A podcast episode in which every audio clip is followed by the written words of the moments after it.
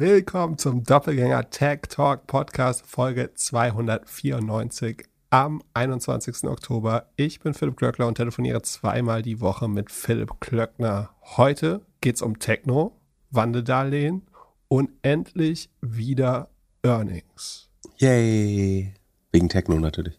Ich habe eine ganze Menge unvorbereitete Fragen für dich, aber bevor wir damit anfangen, Mehrere? Mehr, mehrere. Wir könnten eigentlich die ganze Folge durchhauen mit Sachen, die ich nicht weiß und die du mir erklären könntest. Jetzt bin ich gespannt. Aber bevor wir damit machen, es wird dunkler.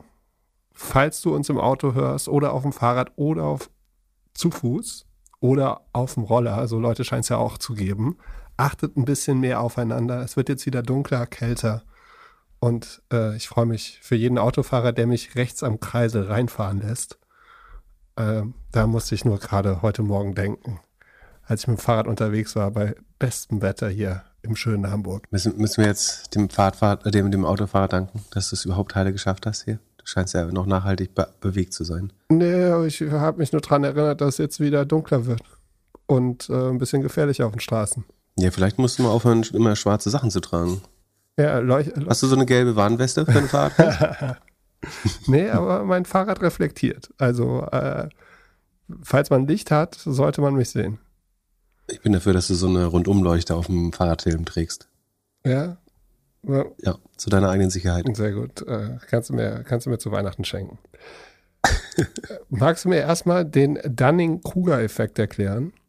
Boah, die, die wissenschaftliche Definition äh, weiß ich nicht, aber es ist äh, prinzipiell be beschreibt es, dass Leute sagen, trotz Inkompetenz äh, so weit in eine Organisation vordringen dringen können, bis was genau ist die, äh, gibt es da eine natürliche Grenze? Ich weiß nicht mehr. Ähm, aber es geht letztlich um, also warum Menschen trotz mangelnder Qualifikation oder Kompetenz äh, erstaunlich weit in großen Organisationen vordringen können, wenn ich mich nicht irre. Korrekt? Möglich. Das hat nichts mit der heutigen Folge zu tun, aber ich wollte es mir einmal von dir erklären lassen. Warte Sekunde, jetzt müssen wir auch hier nicht das falsch erzählen, müssen einmal, ähm, einmal anschauen, was es wirklich ist. Genau, also die Grundaussage, genau, das hätte man vorher sagen müssen. Die Grundaussage ist, dass Leute ihr eigenes Vermögen, also ihr eigenes Vermögen erstmal so weit überschätzen, ähm, dass sie sich das überhaupt zutrauen. Ähm, also ein, einfach gesagt ist, ähm, es gibt so ein gutes Zitat, ich glaube von Eleanor Roosevelt. Ähm, das heißt, äh, frei ins Deutsche übersetzt, dass das Hauptproblem der Welt ist, dass äh, die dummen Leute äh, sich komplett selbst überschätzen und äh, die schlaue Leute von Selbstzweifeln zerfressen sind. Ähm, das ist eigentlich, finde ich, eigentlich die bessere äh, Erklärung. Aber damit fängt dann ein Krüger-Effekt an, quasi, dass das ein kognitives Bias gibt, äh, dass du da, dass Leute, die besonders wenig kompetent sind, äh, dazu neigen, sich dann besonders oft zu überschätzen. Das ist auch schon. Verwechsel ich das? Ich glaube, ich, glaub, ich habe das Peter-Prinzip äh, beschrieben. Ach stimmt, das ist viel einfacher. Äh, der, das ähm, Dunning-Kruger-Effekt ist tatsächlich nur die, sagen, der Vorgang der Selbstüberschätzung. Äh, dann, gut, äh, da habe ich doch was gelernt. Also hast dich selbst nicht überschätzt und es jetzt richtig erklärt. Genau, ich habe sie halt einfach nachgeschaut, weil ich von Selbstzweifeln zerfressen bin, äh, was unterstellen würde, dass ich furchtbar schlau wäre. Ähm, aber ja. Sie, aber es ist tatsächlich das beste Beispiel dafür.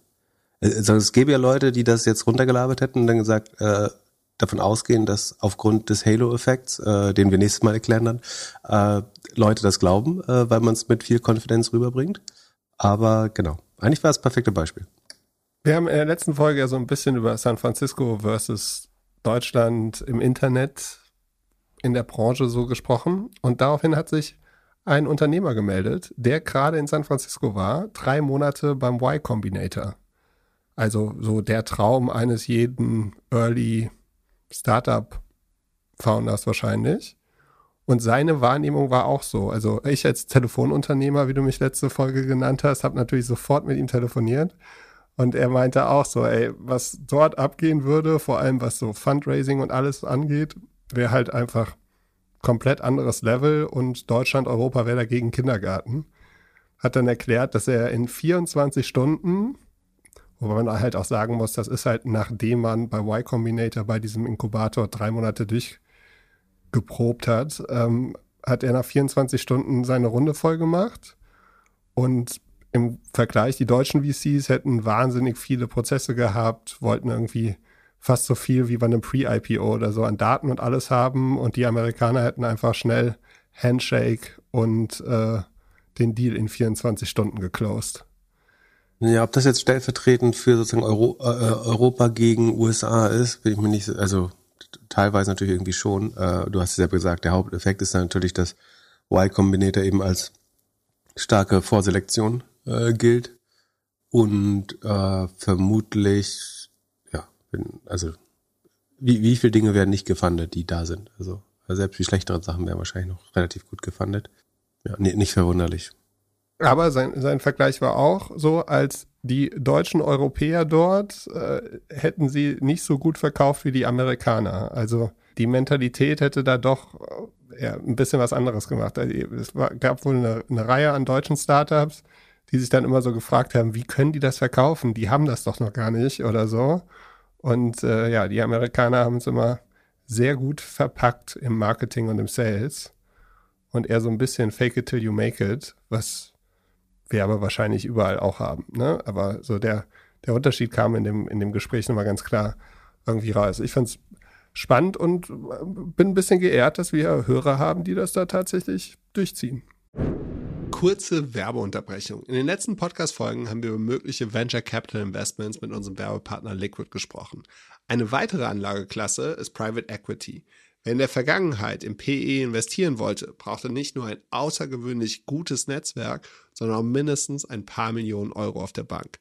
Liquid bietet bereits seit einigen Jahren Zugang zu hochwertigen Private Equity Investments ab 200.000 Euro. Zugegeben, immer noch viel Geld. Doch das ändert sich bald. Mit der Einführung von Liquid Private Equity Next kannst du bereits ab 10.000 Euro gemeinsam mit den weltweit führenden PE-Managern investieren. Und das sogar mit einem monatlichen Sparplan. Geh auf liquid.de/dg und erfahre mehr über die historische Performance von Private Equity. Ab jetzt kannst du dich für Next auf die Warteliste setzen und dir somit einen exklusiven Vorteil sichern.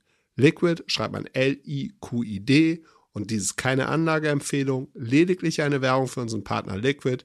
Also berücksichtige unseren Disclaimer und mach vor allem deine eigene Recherche. Viel Spaß mit der weiteren Folge. Werbung Ende. Lass uns in San Francisco bleiben. Bist du auch ein Techno-Optimist wie Mark Andreessen? Ich bin kein Techno-Optimist, also ja, komplett. Also so wie Mark Andreessen bin ich nicht. Ich finde es tatsächlich eine relativ schwere Frage. Ich, ich glaube nicht, dass ich zwangsläufig Pessimist. Ich glaube, ich bin Skeptiker, würde ich es formulieren, oder habe ich für mich beschlossen. Ich glaube auch so ein bisschen, dass Optimismus das Privileg der Ahnungslosen, oder ich sage mal gerne, das ist das Privileg der Ahnungslosen, äh, optimistisch zu sein. Aber natürlich ist das nicht, äh, also A, so ein Mark Andreessen ist, glaube ich, nicht ahnungslos. Äh, ich höre den eigentlich ganz gerne, was nicht heißt, dass ich äh, oft mit ihm übereinstimme, aber ähm, ich glaube, dass er immer einen sehr profunden äh, Background hat, äh, prinzipiell hochgebildet ist, ähm, gute Ansichten hat, auch wie gesagt, auch und gerade, weil ich nicht immer damit übereinstimme, will ich sie äh, um, umso mehr hören. Das heißt, ahnungslos ist er definitiv nicht. Und wenn man dann ganz fair schaut, also ich bin sicherlich eher so glashalb leer Typ generell oder immer äh, vielleicht auch überskeptisch. Das kann bei manchen Sachen total vorteilhaft sein, bei anderen ist es natürlich auch blockierend schaut man sich langfristige Trends an. Ne? Es gibt dieses von dem This World im Data-Typen das Buch, Max Rosa, glaube ich. Äh, wie heißt das Buch? Das soll, ich guck mal kurz. Ähm, oder Jan guckt und packt in die Shownote. Aber es, also es gibt ein Buch von, äh, ich glaube Max Rosa heißt er. Und ähm, das zeigt eigentlich ganz gut, dass wenn du so auf Bildungsgrad schaust, Literacy, ähm, die Alphabet, also nicht Analphabetenquote, Leute, die, also Menschen, die aus Hunger sterben müssen, äh, an, an einfachsten Krankheiten sterben, bei der Geburt sterben, dann siehst du schon, dass Technologie dazu geführt hat, dass langfristig die allerwichtigsten Sachen auf der Welt grundsätzlich besser werden. Ähm, und das muss man schon anerkennen, auch wenn man dann vieles am ganz Alltäglichen furchtbar findet. Ähm, auch sowas wie Leute, die durch Naturkatastrophen, ähm, wer das neulich? Hab ich neulich in irgendeinem Instagram, aber ich glaube bei Christoph Bursack sogar. Ähm, der hatte, ich nehme an, bewusst ohne Erklärung, so geschrieben, so einen Chart gepostet. Äh, also würdest du glauben, dass mehr oder weniger Leute gerade durch äh, Naturkatastrophen inklusive, der durch Klima ausgelösten sterben, würden die meisten Menschen wahrscheinlich kognitiv gebiased sagen, ja, wahrscheinlich gerade besonders viel in den letzten Jahren. Aber die Wahrheit ist, dass immer weniger Menschen daran sterben. Was nicht heißt, dass wir weniger Katastrophen haben. Äh, das heißt nur, dass wir uns besser darauf vorbereiten können oder dass äh, weniger Menschen ertrinken. Es kann daran liegen, dass Menschen besser schwimmen können, zum Beispiel als früher auch. Genau, aber prinzipiell muss man, man, eigentlich muss man, wenn man rational ist, wenn man Realist ist, muss man auch so ein bisschen Optimist sein. Aber ich glaube, man darf auch nicht sozusagen heilloser. Mein anderes Lieblingssprichwort, ich glaube, das ist sogar von mir selbst oder ich weiß nicht, ob ich es irgendwo geklaut habe, aber ist ja, dass so die schlimmsten Optimisten die Berufsoptimisten ist. Und das wiederum muss man Mark Andreessen natürlich zu 100 Prozent äh, unterstellen, dass sein Job natürlich ist, optimistisch zu sein und sagen für hemmungslosen, äh, libertären Technologie libertäre Anwendung von, von Technologie, no matter what und so weiter zu stimmen, ist natürlich sein Beruf, mehr oder weniger. Er ist der Lobbyist seiner Branche und äh, seiner selbst. Äh. Nochmal einen Schritt zurück. Mark Andreessen ist VC von Andreessen Horowitz. Einer der größten, erfolgreichsten VCs in Amerika, war im Board von Facebook und hat mhm. eigentlich ja fast jede zweite große Firma, die man so kennt, irgendwie seine Finger im Spiel gehabt.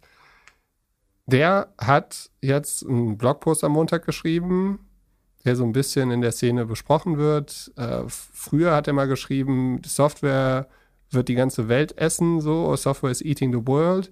Jetzt schreit er raus, wir müssen alle Techno-Optimisten sein.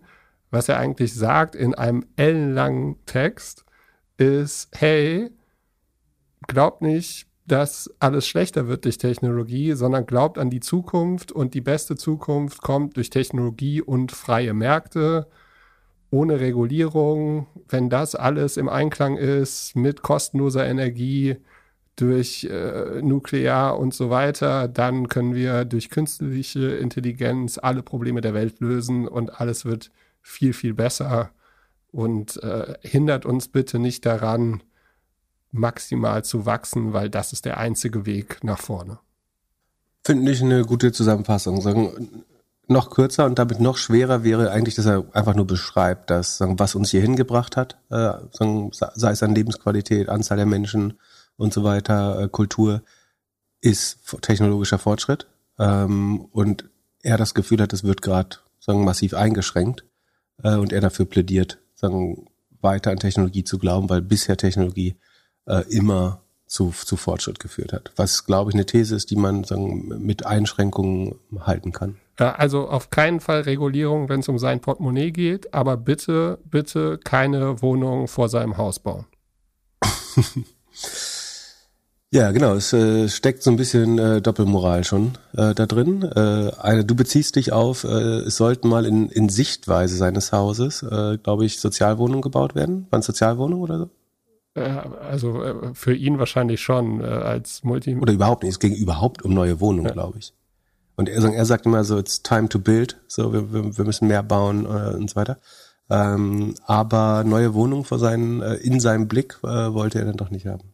Ähm, was auch doppelmoralisch ist, dass er sagen, also es ist ein Plädoyer für, also schon ultralibertär muss man sagen, für freie Märkte. Äh, Staat soll sich nicht einmischen äh, Monopole gibt's gibt's eigentlich nicht in seiner idealen Welt. Was äh, insofern lustig ist, dass sein Unternehmen Netscape ja sagen, massiv unter, also sich beschwert hat bei der Regierung, äh, dass Microsofts Monopol äh, sie quasi kaputt machen wird äh, und äh, sei unter anderem sagen, durch das Anrufen der Regierung und äh, von Regulatorik ähm, ist sein Vermögen ja erst geschaffen würde. Weil äh, anders, anders müsste er sagen so, er hätte dieses Geld nicht machen dürfen, weil Microsoft war sozusagen der technologisch bessere Konzern. Weil in seiner Welt gibt es keine bösen Monopole, wenn man das so liest.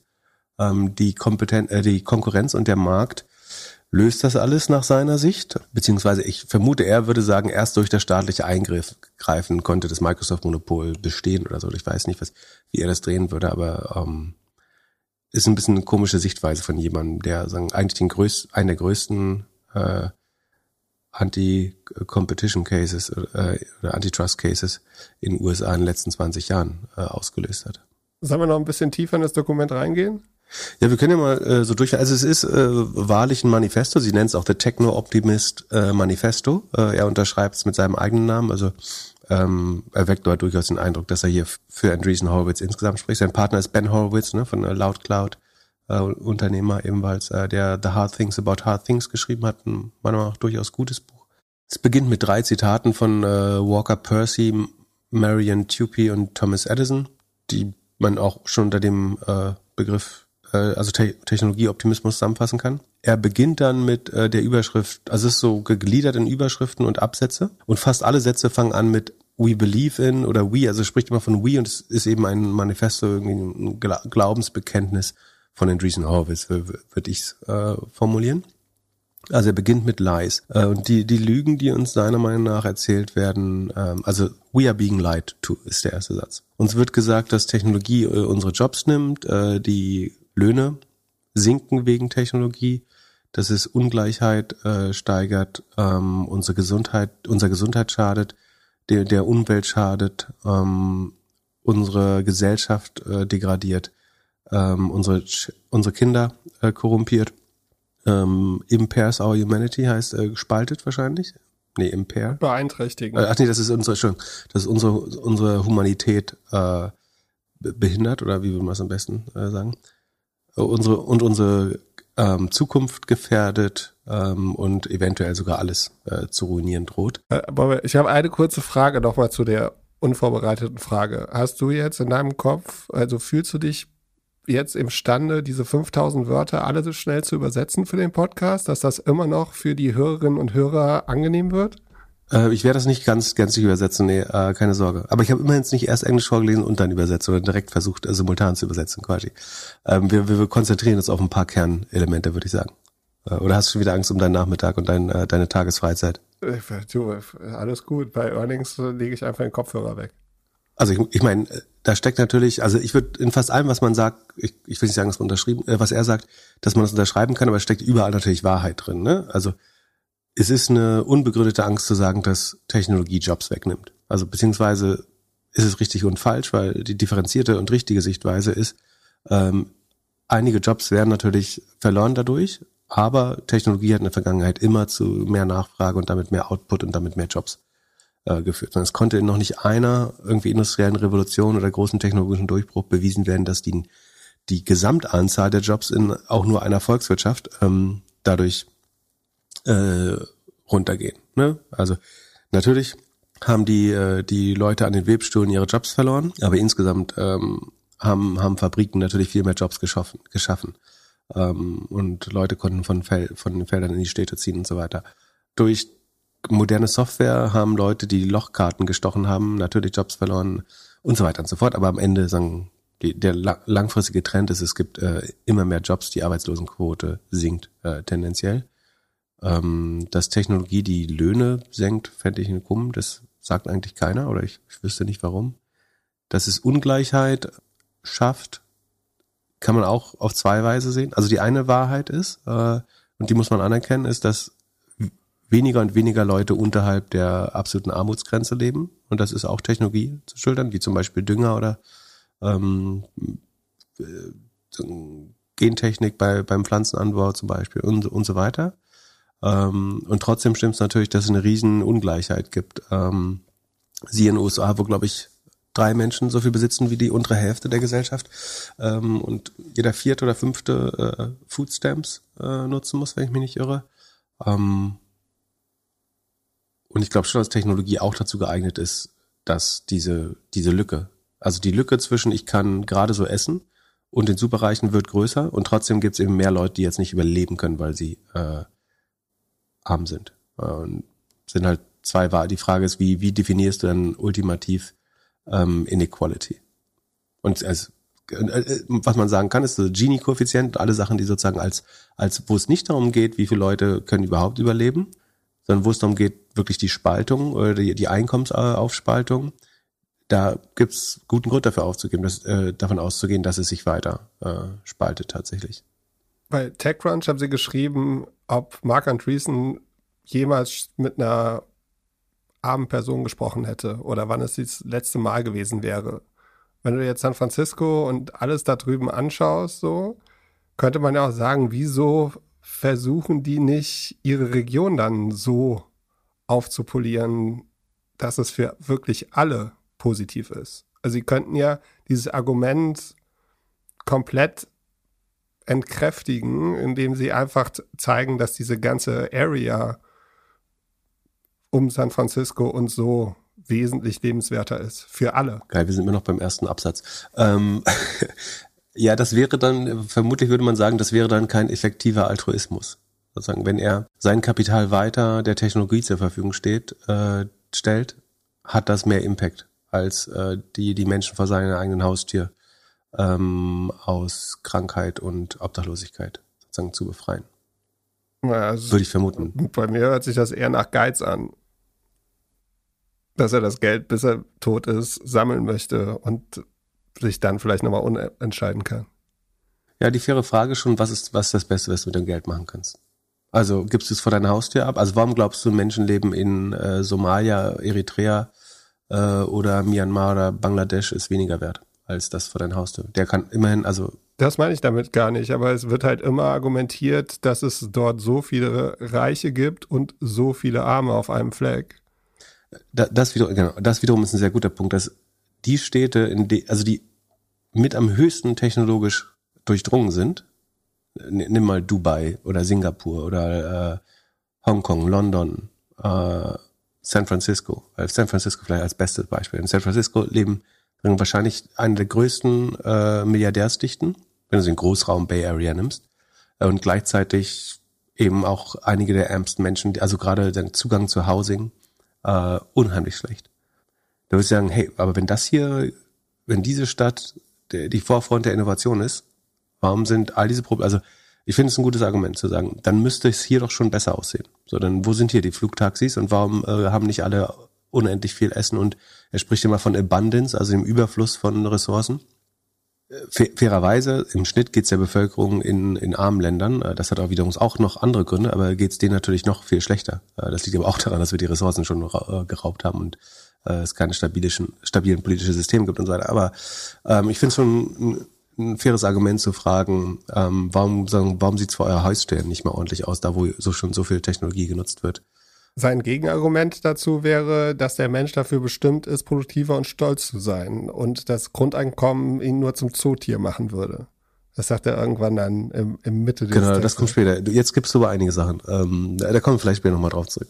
Also dann sagt er noch, äh, uns wird erzählt, wir sollen, äh, wir sollen wütend, bitter und ähm, hasserfüllt gegen Technologie sein. Ist schon ein komisches äh, Weltbild, äh, was er hat, glaube ich. Also ich würde nichts davon sagen, ehrlich gesagt. Ähm, uns wird gesagt, wir sollen pessimistisch sein. Das sind, man muss sich vorstellen, das sind auch so einzelne Zeilen, einzelne Aussagen. Das ist so, so verkürzt, wie ich es hier sage. Wir, uns wird gesagt, wir sollen sozusagen miserable äh, mit Bezug auf die Zukunft sein. Das sind die, die Lügen, die seiner Meinung nach erzählt werden. Da, jetzt kommt äh, der Paragraph überschrieben mit Wahrheit, Truth. Unsere Zivilisation wurde auf Basis von Technologie erschaffen. Äh, sie ist äh, auf, auf Basis von, also sie wird weiterhin eigentlich äh, mit Technik geschaffen. Und das ist, glaube ich, vollkommen richtig. Ne? Das habe ich am Anfang gesagt. Ähm, wenn man fair und datenbasiert arbeitet, muss man sagen, in, äh, in der Vergangenheit hat Technologie überwiegend dazu geführt, sagen, dass sich die Situation im Schnitt und für, für alle Leute verbessert, äh, inklusive der, der ärmsten Menschen der Welt oder insbesondere der ärmsten Menschen äh, der Welt. Ich glaube, man könnte eher argumentieren, für die Mittelschicht geht es nicht mehr so stark voran. Äh, für die ganz Armen äh, läuft es tatsächlich besser und besser. I'm here to bring the good news. also er ist hier der Heiland, der uns verkündet, äh, was die Good News ist, auch schön.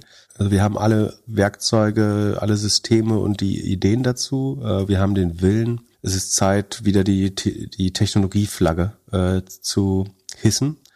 Ähm, und es ist Zeit, Technologieoptimist zu sein. So, dann beschreibt er, nächster Absatz wird Technologie sein. Da beschreibt er einfach gesagt, also es gibt verschiedene, es gibt drei Arten des Wachstums, äh, seiner Meinung nach sagen, Wachstum durch äh, Population, also neue Menschen gebären, äh, durch die, durch das Nutzen äh, von natürlichen Ressourcen und durch Technologie.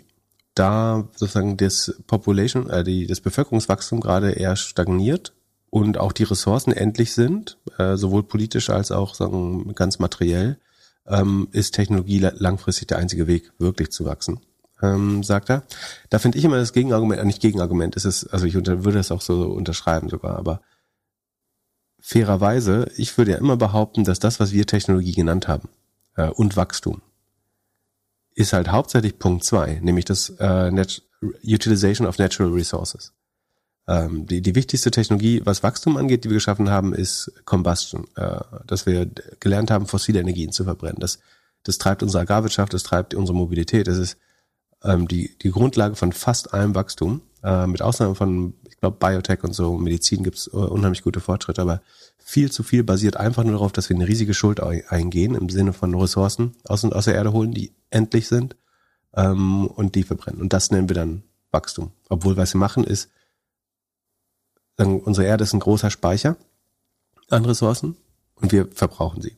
Und sagen, in dem Moment, wo wir es aus der Erde holen und dann weiterverarbeiten und dabei auch wieder Energie nutzen, äh, die aus fossilen Brennstoffen kommt, schaffen wir GDP-Wachstum. Obwohl wir eigentlich nichts geschaffen haben. Also, es sei denn, du sagst, die Ressourcen sind unendlich äh, und nur durch die, durch die Verarbeitung werden sie was wert, ähm, dann kann, könntest du so argumentieren. Aber ich würde sagen, das ist eigentlich nicht, was Technologie machen sollte. Ähm, nur diese Umwandlung von Ressourcen, das stiftet natürlich Nutzen für die Menschen, aber es ist einfach nicht nachhaltig, äh, wenn man, wenn man ganz ehrlich ist. Aber sei, wenn du, seine Erklärung ist doch, die Quelle durch Wachstum ist Bevölkerungswachstum, natürliche Ressourcen und Technologie und er will sich auf Technologie konzentrieren. Genau, fair, fair enough. Aber äh, du musst halt auch das gesamte Bild der Technologie ist, was wir in der Vergangenheit Technologie und Wachstum und Fortschritt genannt haben, halt ich für nicht unheimlich technologisch, sondern das Verbrennen fossiler Ressourcen, to be fair ist es. Zu einem großen Teil. Wenn du, wenn du sagen, auf einen Chart die Entwicklung des globalen GDPs äh, und was wir an Öl, äh, an Kilowatt aus der Erde geholt haben oder Kilojoule, ähm, dann wird das unheimlich äh, stark korrelieren, fairerweise. Und wenn du sagst, das ist endlich, ähm, dann musst du überlegen, ob, ob das jetzt so hochtechnologisch war. Also es hat Wohlstand geschaffen, gar keine Frage. Es hat uns vorangebracht. Ähm, aber es ist was, wovon diese vier, fünf Generationen, die in dem Zeitalter gelebt haben, äh, quasi unheimlich viel Wohlstand gekauft haben, den andere Leute mit ihrem Leben bezahlen werden müssen, mit, mit Armut, äh, mit äh, Vertreibung äh, und so weiter.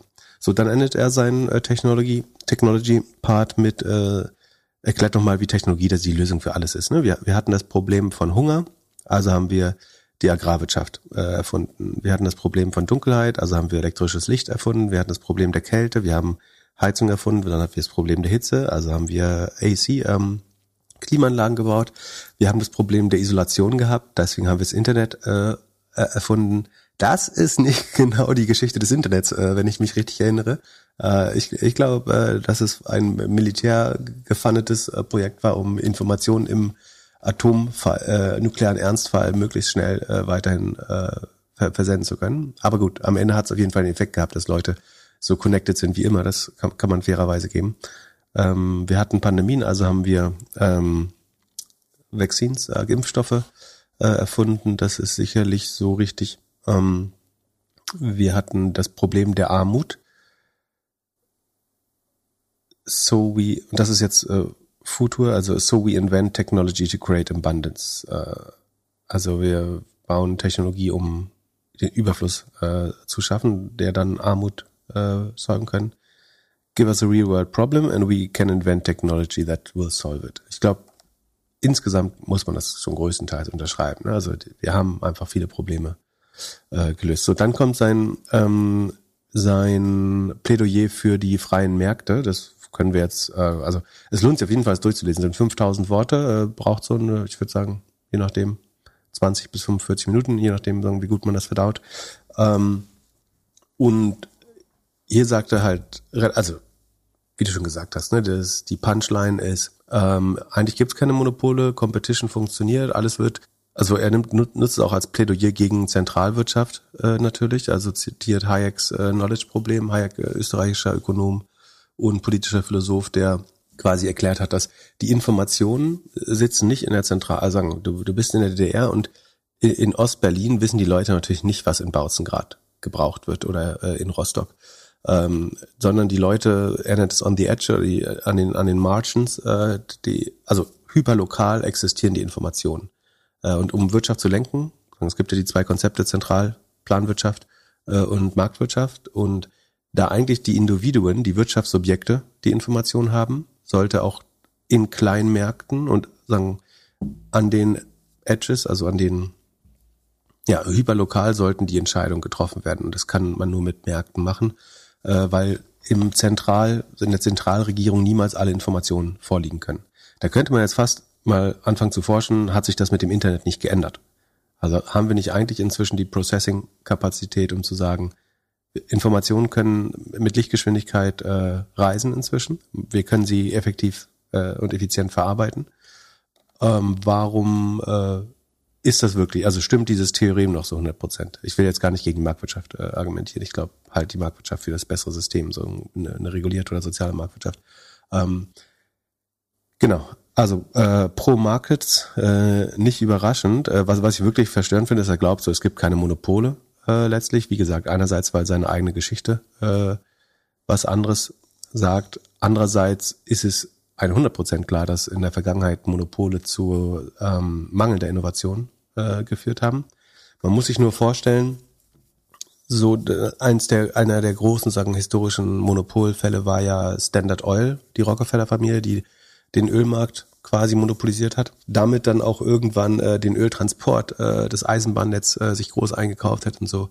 Wir glauben doch nicht, dass das zu mehr Innovation geführt hat, wenn, wenn äh, eine Familie das gesamte Öl und damit da quasi die Triebfeder der Industrie damals äh, und das Eisenbahnnetz, die das dann auch beigetragen hat als Infrastruktur zu mehr Wirtschaftswachstum, wenn das kontrolliert wäre von einer Familie, glauben wir doch nicht, dass das Wachstum äh, sagen, beschleunigt oder Innovation und Wachstum beschleunigt. Das gleiche kannst du sagen über ähm, das zweite große Monopol war das äh, American Steel, Carnegie-Familie, ne, kennt man auch als Stifter von Universitäten, äh, Gebäuden, Bibliotheken, was weiß ich. Ähm, hätten die jetzt die, die Stahlproduktion auf Dauer kontrolliert? Glauben wir, die Autoindustrie hätte sich so schnell entwickelt? Glauben wir, Skyscraper bauen, äh, mit wenn alles Stahl in der Hand einer Familie gewesen wäre, hätte schnell. Ich, ich glaube nicht. Und sagen der nächste große oder letzte Case war dann AT&T, ähm, also das Telefonmonopol ähm, oder hauptsächlich Langstreckentelefonmonopol äh, in den USA. Und da gibt's ja inzwischen gute Aufzeichnungen, wie viel ähm, Innovationen AT&T aktiv unterdrückt hat. Also wo sie Patente gekauft haben oder sogar selber entwickelt haben in den Bell Labs. Ähm, ich, das Faxgerät ist, glaube ich, immer ein Beispiel, weil, weil sie ihr Telegrafenämter nicht kaputt machen wollten, haben sie das Faxgerät nicht rausgelassen, den Anrufbeantworter äh, haben sie unterbunden, äh, viele andere Sachen wurden erfunden. Ähm, also auch ein klarer Fall, dass Monopole ähm, innovationsfeindlich ist. Und deswegen zerschlägt man sie. Ähm, so die ganzen Babybells danach, also die lokalen äh, Telefongesellschaften, haben wahrscheinlich das weit vorangebracht. Äh, Fakt ist, das Internet hätte es sehen und Mark Andreessen hätte es ohne, äh, sagen, wäre AT&T Monopolist geblieben, hätte es Mark Andreessen nicht gegeben. Dann hätte er das heute nicht schreiben können. Äh, also zumindest wäre nicht so relevant geworden. Von daher glaube ich, äh, ist es vollkommener Quatsch zu sagen, dass äh, insbesondere durch die starken Netzwerkeffekte entstehen jetzt noch stärkere natürliche Monopole. Gleichzeitig ist der Zeitraum des Internets so kurz mit irgendwie 22, 25 Jahren. Ja, vielleicht wird ein Google nochmal disrupted, aber in der Zeit hat es viel an Competition auf jeden Fall ähm, gehemmt, äh, würde ich sagen. Gleiches gilt für Amazon, äh, soziale Medien, Facebook, Meta und so weiter. Ähm, von daher stimme ich da definitiv nicht überein. Ähm, und finde es auch komische These sagen, dass er glaubt, Monopole wären überhaupt kein Problem. Ähm, weil das, würde ich behaupten, ist, ist ja wissenschaftlicher Konsens, dass äh, das irgendwie Marktversagen, also das, das Wort Marktversagen kommt ja auch nicht einmal vor, dass es Probleme gäbe irgendwo äh, in Märkten, dass sie da nicht mehr funktionieren. Ähm, ein gutes Argument ist, dass in, sich historisch immer gezeigt hat, äh, laut äh, William Nordhaus, dass nur zwei Prozent des ökonomischen Values den Innovatoren selber zur Verfügung äh, stehen. Also es soll eigentlich heißen, du baust was Neues, also die erste Suchmaschine zum Beispiel, und in der Regel, selbst wärst du ein Monopolist oder so, kannst du nur zwei Prozent des Werts abschöpfen, weil so viele Technologien darauf aufbauen, äh, gebaut werden, dass es halt so ein 50 zu 1 äh, Verhältnis gibt von, von so, ja, Trickle-Down-Effects oder Ripple-Effects oder wie auch immer man das nennen möchte. Das ist vermutlich äh, wahr. Stopp. Ähm, da steht Quad ad demonstrandum Quod erat demonstrandum, ja. Am Ende, also QED, da würde ich sagen, das glaube ich nicht. Das ist einfach nur ein Argument reingeworfen, um äh, mit ein paar Zahlen, damit er besser argumentieren kann. Ja, also er bezieht sich auf einen ähm, Öko Ökonomen hier, der das, also William Nordhaus. Ich kann, also bei den, ich habe so einen Gedankentest gemacht. Ich glaube, bei den meisten Sachen könnte ich schon äh, nachvollziehen. Ähm, wenn du überlegst, wie viel Businesses auf Google aufbauen zum Beispiel, also ich glaube, Google ist relativ klar ein Monopol äh, und problematisch und gleichzeitig muss man aber fairerweise schon sagen, wie viele Menschen sozusagen Zugang zu noch mehr Know-how und Wissen bekommen haben dadurch, äh, nicht ausgetrickst werden konnten, weil sie sich äh, belesen konnten im Internet, Kunden finden, eigene Businesses aufbauen, äh, was Neues lernen und das darauf aufbauend was äh, was Neues gründen. würde ich das schon so sagen, äh, ehrlich gesagt. Oder was eine andere gute, was eine andere Innovation. Meta, aber lass doch mal beim Meta bleiben. Das ist ja sein größtes Investment eigentlich. Ja, es hat aber auch schon, äh, ich bin mir bei dem netto positiven Nutzen von Meta ja nicht so 100 Prozent äh, sicher. Ich glaube schon, dass es viele Leute connected hat am Ende, dass du sicher Leute, also hättest du ohne soziale Netzwerke Leute kennengelernt, also du würdest weniger Leute kennen heute. Und Leute kennen ist für dich ja sozusagen ein großer Treiber von persönlichem Wachstum, würde ich auch sagen, oder? Ist das falsch? Ja. Also nicht nur kennen, sondern mit denen, also sich unterhalten, von denen zu lernen, sich auszutauschen. Äh, das wäre ohne Meta schwerer möglich. Äh, am Anfang war das so, aber mittlerweile verfällt es doch eher daran, dass es weniger Interaktion gibt und mehr einfach konsumiert wird. Also das, was er da erzählt von seinen äh, Menschen, die im Zoo leben, sind ja eigentlich die, die vorm Telefon kleben und nur noch konsumieren. Ja, ist fair. Also natürlich hat Social Media klar auch negative Effekte. Ähm, fairerweise, früher haben die halt vom Fernseher gehangen oder Groschenromane gelesen. Das war jetzt auch keine bessere Bildung. Das ist halt, was jede, jede Generation so sagt. Meine Oma, also die, äh, also wann war die Kind äh, in Sekunde? Kurz nach dem Krieg äh, quasi. Äh, die hat mir auch mal gesagt, sie hat nie so viel Computer gespielt wie ich. also ich meine, wenn sie nicht bei Konrad Zuse auf dem Schoß gesessen hätte, wäre das natürlich auch nicht möglich gewesen. Aber ich glaube, ähm, jede Generation hat so seinen Zeitvertreib. Ja, aber äh, Zeitvertreib Internet verdienen halt andere immer massiv mit. Das ist halt der, der, ja, der Im Fernsehen hast, hast, du halt beschissene Werbung geguckt. Ja. Und Schundroman lesen war jetzt auch nicht besser, oder? Früher haben dir Leute auf dem Marktplatz Quatsch erzählt oder Geschichten oder abends im, im Gast, im Wirtshaus. Ja, weiß nicht. Aber ich glaube, ich glaub, also auf jeden Fall ist der, der, der Net Positive Effekt beim, bei Meta jetzt nicht nicht so groß, würde ich sagen. Also äh, es gibt sehr starke Effekte.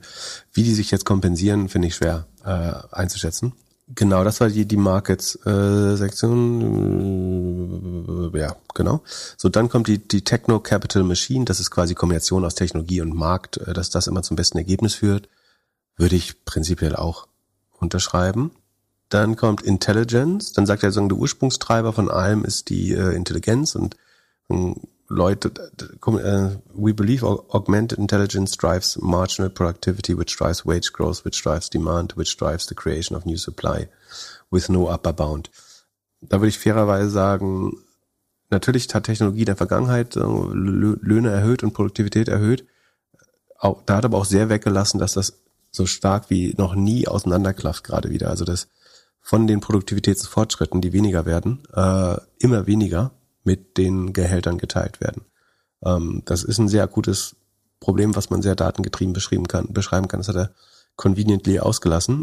Also es bleibt gerade wenig vom technologischen Fortschritt bei in den in den ähm, Taschen der arbeitenden Bevölkerung hängen, fairerweise. Und das ist, was die, un, äh, die, die Ungleichheit treibt. Ansonsten hat eine komische Definition von Intelligenz. Er sagt, Leute werden intelligenter werden denn je. Wirklich intelligenter kannst du ja eigentlich nicht Kannst du intelligent, kannst du abstrakte Sachen besser lösen? Doch, ja, wenn du irgendwie so einen Chip im Kopf bekommst oder so, dann kannst du dumme Menschen wahrscheinlich auch schlau machen. Aber ähm, naja, also das, äh, das stimmt ja prinzipiell auch so, dass äh, es einen riesen Fortschritt gibt. Dann Genau, dann kommt Energy. Ähm, er hält es für einfach gesagt den größten Fehler vielleicht seiner Lebenszeit, dass man nicht einfach 1000 äh, Nuklearmeiler gebaut hat in den USA. Kann man auch pro und contra für sein, glaube ich. Ja, ist ähm, er bestimmt dafür, aber halt nicht gegenüber von seinem Haus. genau, not, not in my, wie heißt es, NIMBY? Uh, not in my backyard. Das, also er sagt, Nuclear Fission, also Kernspaltung, ist ein Silver Bullet.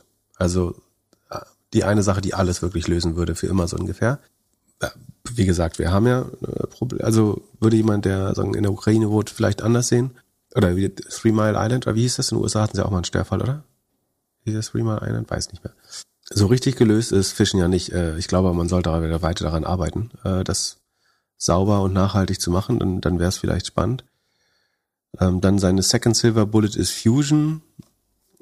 Da würde ich ja mal sagen, also wir haben einen riesen Fusionsreaktor, den wir nur melken müssen, indem wir irgend so schwarze Platten drunter stellen müssen auf der Erde.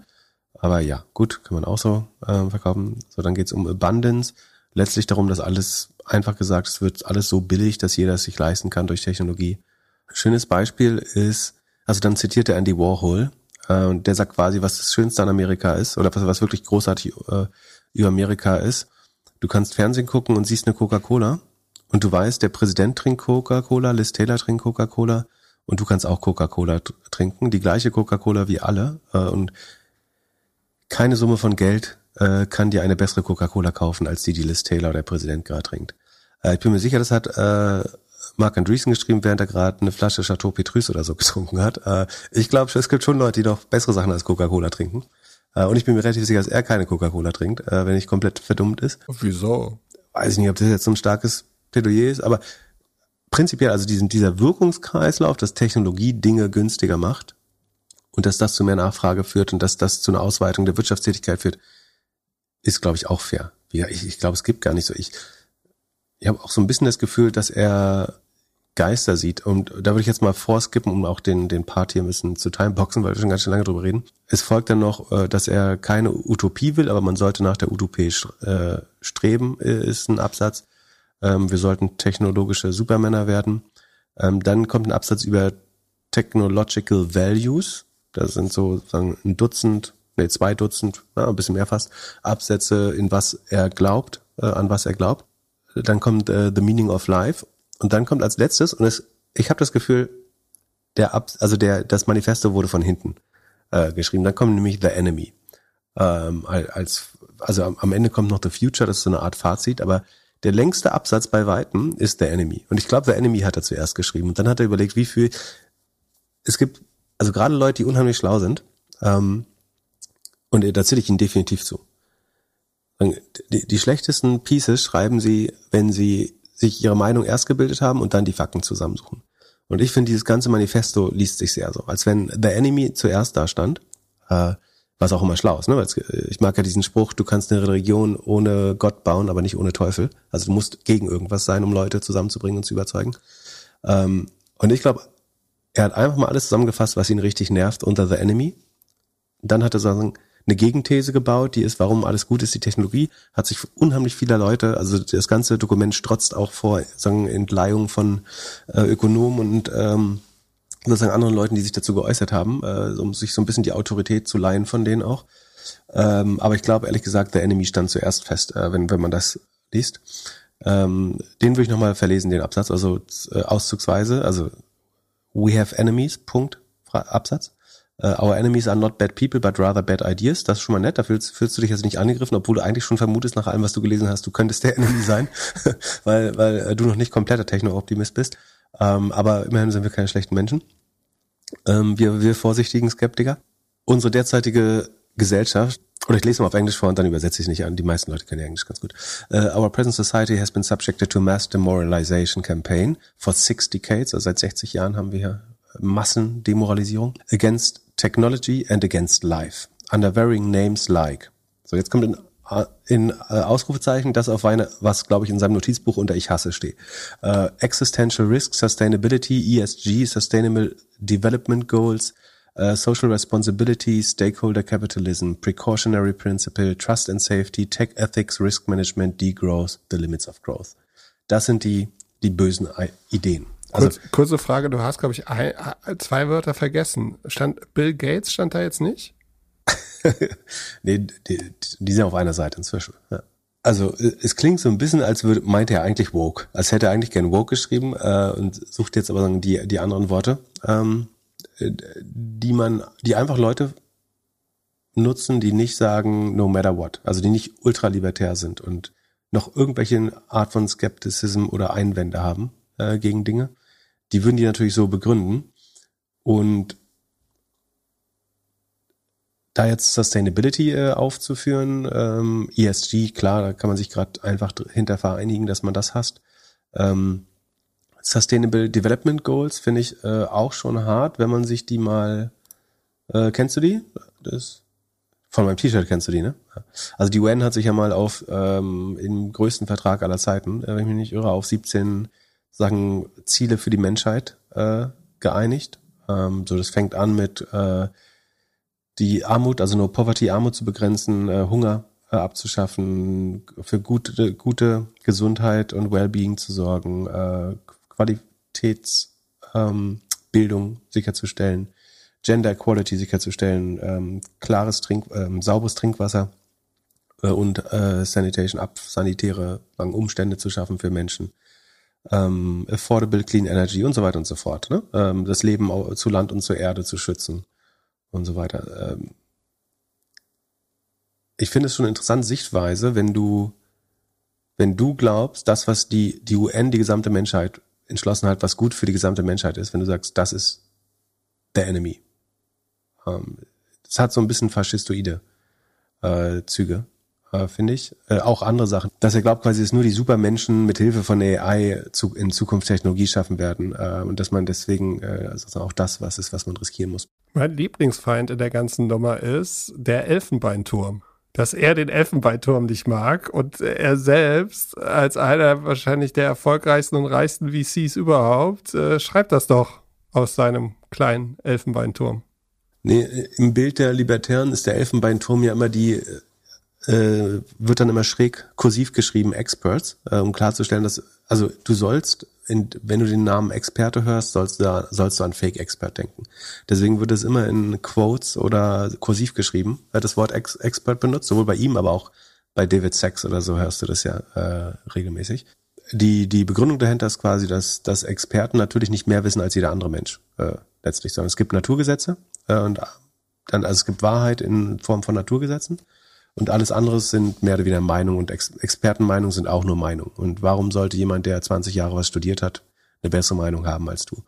Und also der Experte ist ja der Feind. Äh, so ein bisschen entstanden durch die Corona-Krise, glaube ich, wo es zu viele Experten äh, gab, wovon viele Wissenschaftler waren. Ähm, genau, der Enemy ist außerdem äh, äh, Stagnation, Anti-Merit, Anti-Ambition, ähm, Bürokratie, Vetokratie, also ähm, Bürokratie ist natürlich äh, nicht gut. Äh, Vetokratie ist quasi, wenn du Stillstand hast, dadurch, dass keiner wirklich handeln kann.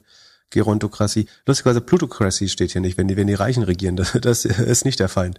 Äh, aber Blind Deference to Tradition, Corruption, Regulatory Capture, Monopolies, Cartels, ähm, äh, angibt mehr. Jetzt sind Monopoly auf einmal der Emily und so weiter ähm, und so fort. Also ich würde einfach äh, dazu raten, es selber äh, in, in Ruhe mal äh, durchzulesen. Am Ende klingt es einfach sehr für, wie, ähm, wie gesagt, Berufsoptimismus, Berufslobbyismus. Der Hintergrund ist wahrscheinlich, dass du sagen, wieder eine aufkeimende, sagen, einen regulatorischen Drang gerade hast mit Lina Kahn. Da, achso, und eine Sache finde ich äh, schon noch äh, wozu er ja auch aufruft, ist das Vorsorgeprinzip. Also äh, einer der größten Feinde, die er mehrmals anspricht, ist das sogenannte Precautionary Principle. In Deutschland würde man Vorsorgeprinzip nennen. Also dass man einfach gesagt, du musst ähm, wenn du eine neue Erfindung machst, äh, sagen erstmal im Vorhinein schauen, dass du nicht alles kaputt machst und nicht hinterher versuchst, den Trümmer aufzuräumen. Das sieht er als einen großen Fehler. Ähm, ich finde es ehrlich gesagt ganz gut, dass Medikamente und so ausreichend getestet werden, dass man die möglichen negativen Auswirkungen von Dingen versucht im Vorhinein äh, zu begrenzen und nicht sagt, äh, anything goes. Und der andere große Unehrlichkeit, die er, glaube ich, weglässt, ist, er stellt es ja sehr so dar, wie Technologie hat uns die letzten 4000 äh, oder 6000 Jahre sehr vorangebracht. Und jetzt gerade setzt Stagnation ein. Und das ist ja Quatsch, weil die Wahrheit ist, zu jedem verdammten Zeitpunkt in dieser Zeit gab es Leute wie Mark Andreessen und es gab Leute wie, ich weiß nicht, also Skeptiker oder ja, über es gab es gab einfach äh, super konservative Menschen, die einfach keinen Wandel wollten, in der Regel um ihre eigenen ihren eigenen Status zu schützen. Es gab Skeptiker, es gab vorsichtige Leute, es gab äh, Leute, die anderer Meinung waren. Diesen Diskurs gab es zu jeder Zeit. Äh, das ist, glaube ich, das, was der große Unterschied ist. Und auch damals gab es irgendwelche Trendworte, die die dafür sind genommen haben und welche die dagegen waren. Und die, die Urgent, ich weiß nicht, was ihn geritten hat, das gerade jetzt zu schreiben, ehrlich gesagt. Der Anlass, der, der, der, der fehlt mir so ein bisschen. Ich kann es dir sagen. Aber ich glaube, es hat sich einfach nichts geändert. Sondern es war, es gab immer Leute, es gab äh, den Club of Rome irgendwie in den, in den 60ern oder 70ern. Ähm, es gab Leute, die, die Luddites quasi damals bei den äh, Webstühlen, ähm, Maschinenstürmer, was er, diese, den, äh, wie sagt man, diesen Pushback in der Bevölkerung äh, und unter Intellektuellen äh, gab es immer. Es gab immer zwei Lager und sagen, die haben sich durch gesellschaftlichen Kon Kon äh, Konsens oder Diskurs und Konsens geeinigt und trotzdem sind wir vorangekommen. Und diese Grundaussage, wir müssen jetzt radikaler vorankommen, warum? Also wir sind auch hier hingekommen, indem wir Vorsorge betrieben haben, indem wir nicht blind gesagt haben, jeder darf ein Atomkraftwerk bauen und äh, Geld schöpfen ohne Ende und die Probleme an andere Generationen äh, auslagern. Und so schlecht funktioniert das, was wir in der Vergangenheit gemacht nicht, äh, nicht. Also mein Gefühl ist, er, er sieht so eine Art Geist oder Stimmung, ähm, die er wahrnimmt, dass jetzt alle Leute technologiefeindlich werden, was einfach nicht wahr ist. Es gibt ganz viele Leute, die sind eh auf seiner Seite. Es gibt Leute, die sind, wollen das gern differenzierter sehen, wo ich mich vielleicht einordnen würde, die dann teilweise skeptisch sind, die aber natürlich grundsätzlich für technologischen Fortschritt sind. Ähm, und es gibt, wird immer Leute geben, die sagen, default skeptisch sind, so, oder die, default konservativ und nicht wollen, dass sich die Welt überhaupt verändert. Ähm, und ich glaube, die sind gefährlich tatsächlich. Ähm, trotzdem sind die Teil der Gesellschaft und äh, äh, auch einer demokratischen Gesellschaft, aber die sind im Zweifel noch am gefährlichsten, äh, weil was ja auch, er, er sagt ja quasi, es ist ein Verbrechen. Also er nennt das äh, Vorsorgeprinzip oder das Vorsichtsprinzip, äh, nennt er ein Verbrechen sozusagen, weil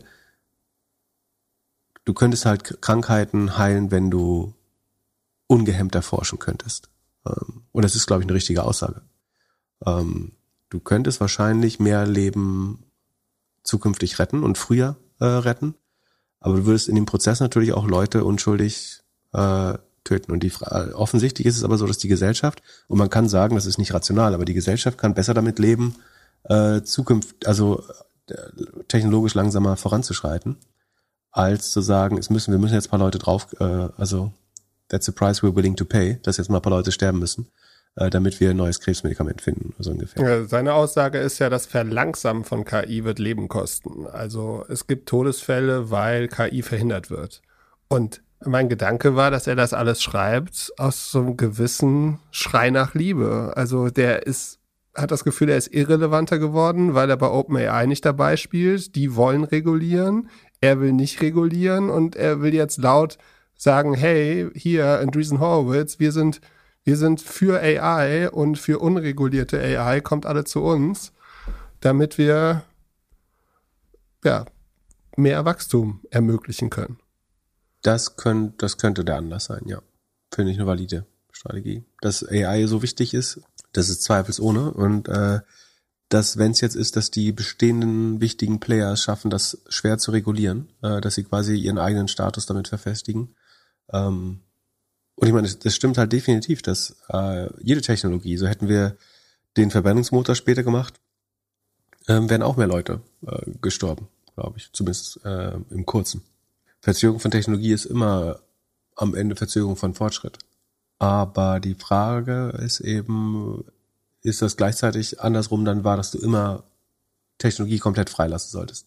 Ja. Und das so immer unreguliert. Für ihn persönlich ja, weil er macht mehr Kohle, wenn es einfach der wilde, wilde Westen ist. Er will das, also Krypto haben sie jetzt zum Beispiel auch viel gewettet und wahrscheinlich nicht so viel gewonnen oder gewonnen, während die normalen Anleger verloren haben, so. Und er will das halt einfach schneller, öfters, höher, schneller weiter, wie Rödelheim-Hartreim-Projekt damals. Er will einfach unreguliert mehrere Wetten machen. Das ist ja sein Business. Ja, das ist aber vielleicht noch ein anderer guter Punkt ist, ähm, man muss hier mal anschauen, sozusagen, was ist die Innovation, die er zuletzt ermöglicht hat. Ähm, und im Andreessen Horowitz Portfolio kann man ja nach Exits sortieren. Da steht ganz oben Airbnb. Leute können bei anderen Leuten schlafen. Äh, es gibt eine Plattform davon, äh, die kostet 20 Prozent, die zu nutzen äh, im Schnitt. Ist auf jeden Fall Gewinner und von keiner Regulierung ist die, genau, äh, das hat sich erfolgreich gegen Regulierung durchgesetzt kurzfristig, indem sie einfach nicht beachtet hat. Ist dadurch, also ist Reisen dadurch wirklich erschwinglicher geworden. Ich habe das Gefühl, dass Airbnbs nicht mehr günstiger sind als äh, andere Holiday. Also gut, äh, wenn du so die einzelnen Zimmer nimmst, äh, vielleicht. Da kannst du argumentieren. Vorher gab es auch Couchsurfing. Aber ich würde sagen, der technologische Durchbruch ist da begrenzt äh, und sagen was vielleicht, es hat dazu geführt, dass Menschen sagen, näher zusammenrücken im Zweifel, das ist vielleicht gut, äh, aber es hat auch Communities einfach disrupted, siehe, worüber wir letztes Mal gesprochen haben. Irgendwie kleine Fischerdörfer in Italien, äh, die zu Theme Parks verkommen oder äh, historische Innenstädte in Europa, in denen niemand, wo Communities nicht mehr zusammenleben, äh, weil jede zweite oder jede vierte Wohnung ein, ein Airbnb ist. Auch da pro und Dann Coinbase, wissen wir alle, hat die Welt jetzt nicht groß verändert. Facebook, Pros und Cons, GitHub, kein schlechtes Projekt, aber auch kein Riesendurchbruch. Instagram, Lyft, im Taxi hin und her fahren konnte ich vorher auch. Ähm, Nautilus kenne ich nicht, das ist Biotechnologie, steht hier zumindest immerhin. Äh, Oculus, Okta, Roblox, Pinterest, Skype, Skype würde ich noch am ehesten sagen, Slack, Samsara und TransferWise.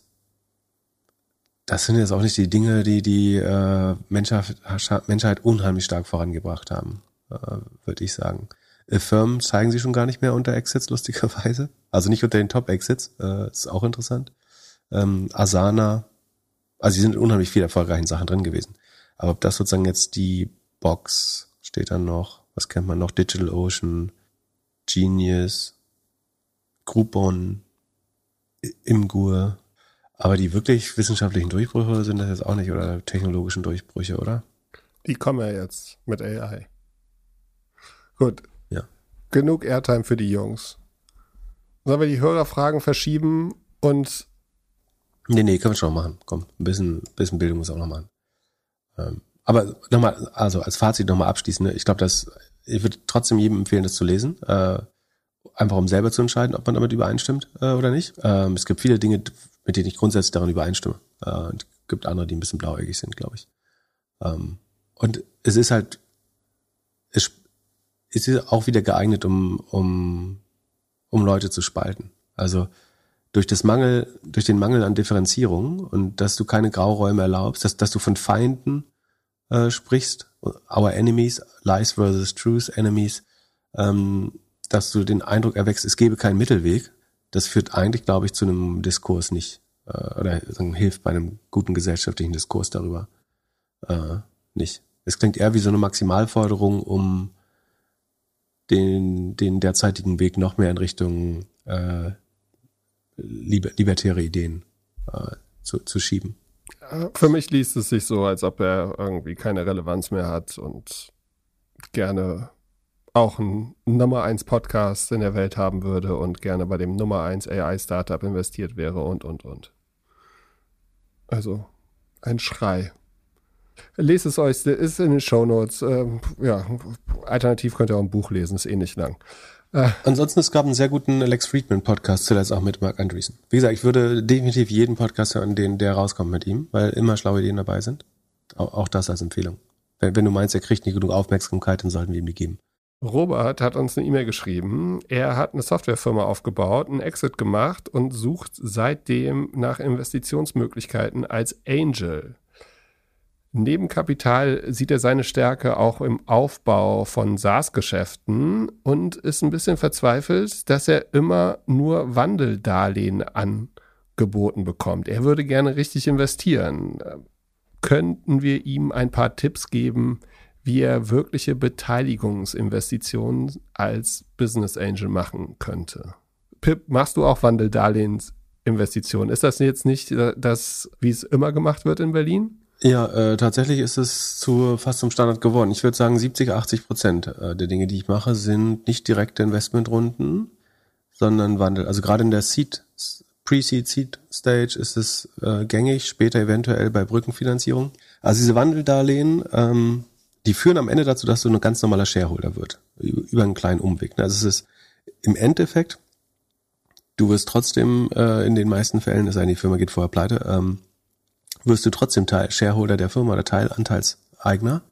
Ähm, der Umweg ist einfach, dass die Bewertung noch nicht feststeht zu dem Zeitpunkt. Ich erkläre gleich, wie sich die bildet. Aber ähm, der einzige Unterschied beim Wandeldarlehen ist, du gibst der Firma schon Geld, du kriegst trotzdem eine Risikoprämie, aber die Bewertung der Firma wird auf eine, einen späteren Zeitpunkt verschoben, einfach gesagt, wobei schon gewisse Grenzen, also ein Cap und ein Floor eventuell, äh, schon festgelegt werden können. Also ich kann schon sagen, ähm, wenn die Firma jetzt durch die Decke geht, dann ähm, kriegst du trotzdem eine besonders gute äh, Bewertung, weil ein sogenannter Bewertungscap in Wandeldarlehen vorgesehen ist. Ähm, das heißt, es ist jetzt nicht so schwarz-weiß, wie wer ein Wandeldarlehen ist, kein Shareholder oder es ist keine richtige Equity-Runde, sondern es ist ein vorgezogener Prozess, wo sagen die ersten Tickets für eine spätere Equity-Runde gesammelt werden. Also es ist, ich würde sagen, es hat am Ende mehr Equity-Charakter als äh, es Schuldcharakter hat, auch wenn es Wandeldarlehen heißt und erstmal klingt nach, ich borg hier nur Geld, aber du wirst in den allermeisten Fällen trotzdem am Ende Shareholder. Und für den Zeitraum, wo das nicht passiert, bekommst du eine Prämie. Ich kann mal, also typischerweise sieht das so aus. Sagen wir mal, es gibt eine Firma, die raised ihr erstes Geld von Angels in Form von Wandeldarlehen. Ähm, und es gibt noch kein Produkt und nichts und man ist sich noch unklar über den Erfolg und der, der Gründer, die Gründerin hat natürlich die Hoffnung, dass es unheimlich erfolgreich wird. Und dann will er nicht schon für anderthalb Millionen oder zwei Millionen, also ne, für eine Idee kriegst du ja nicht viel Geld sozusagen. Ähm, da hättest du vielleicht Angst, Leute zu beteiligen auf einer sehr frühen Beteiligung von ein, zwei Millionen oder so. Deswegen sagst du, wir raisen jetzt Geld, um mal zwölf bis 18 Monate das Produkt zu bauen und am Markt zu testen. Und dann planen wir eine Equity-Runde zu machen mit dem ersten VC zum Beispiel. Und dann hofft man vielleicht schon, dass die Bewertung dieser Runde eben nicht mehr bei zwei, drei Millionen liegen könnte, sondern bei zehn Millionen, weil man schon die ersten Nutzer, die ersten Kohorten, die ersten Retention-Zahlen beweisen kann oder ein besonders gutes Produkt oder ähm, andere Sachen, die eine äh, größere Bewertung rechtfertigen. Weil ich natürlich mein Geld viel früher mit mehr Risiko reingebe in die Firma, als der Investor, der in die Phase, in der späteren äh, Runde dann reinkommt, gibt es einen sogenannten Discount. Äh, gängig ist alles zwischen 15 und 30 Prozent, würde ich sagen. Äh, der Standardwert ist so meistens 20 äh, Prozent. Wenn der Zeit, wenn das Risiko besonders groß ist oder der Zeitraum länger, kann man auch sicherlich für 25 oder 30 plädieren. Aber der absolute Standard ist 20 Prozent. Das heißt, in dieser späteren Runde wären meine, ich sage jetzt mal, ich habe 50.000 Euro investiert, der Einfachheit halber, äh, kaufen die wie 60.000 Euro. Nee, Sekunde, ein bisschen, das ist gar nicht so einfach. Ähm, sagen wir, ich habe die kaufen, wie ich kriege 20% Discount, dann wäre es bei 60, 12.000 eigentlich. Also sagen wir, ich hätte 48.000 investiert, dann kaufen die wie 60. Macht das Sinn? Also seine Frage ist doch dann wahrscheinlich, wieso er so einen geringen Discount gibt. Weil wenn du viel, viel, du nimmst ja als Angel viel, viel mehr Risiko. Du, du kannst darüber diskutieren, ob 20% ein fairer Discount ist für, wenn du überlegst, dass viele Companies nicht mal diese Stage erreichen, äh, ist 20% ein hoher Discount. Ähm, du, äh, niedriger Discount vielleicht, könnte man sagen. Äh, gleichzeitig gibt es dann eben ähm, für den Fall, dass es super erfolgreich wird, gibt es halt zum Beispiel trotzdem diesen Cap. Also es kann, sagen wir mal, das Ding geht total durch die Decke und die Firma könnte als nächstes schon auf 20 Millionen raisen. Ja. So.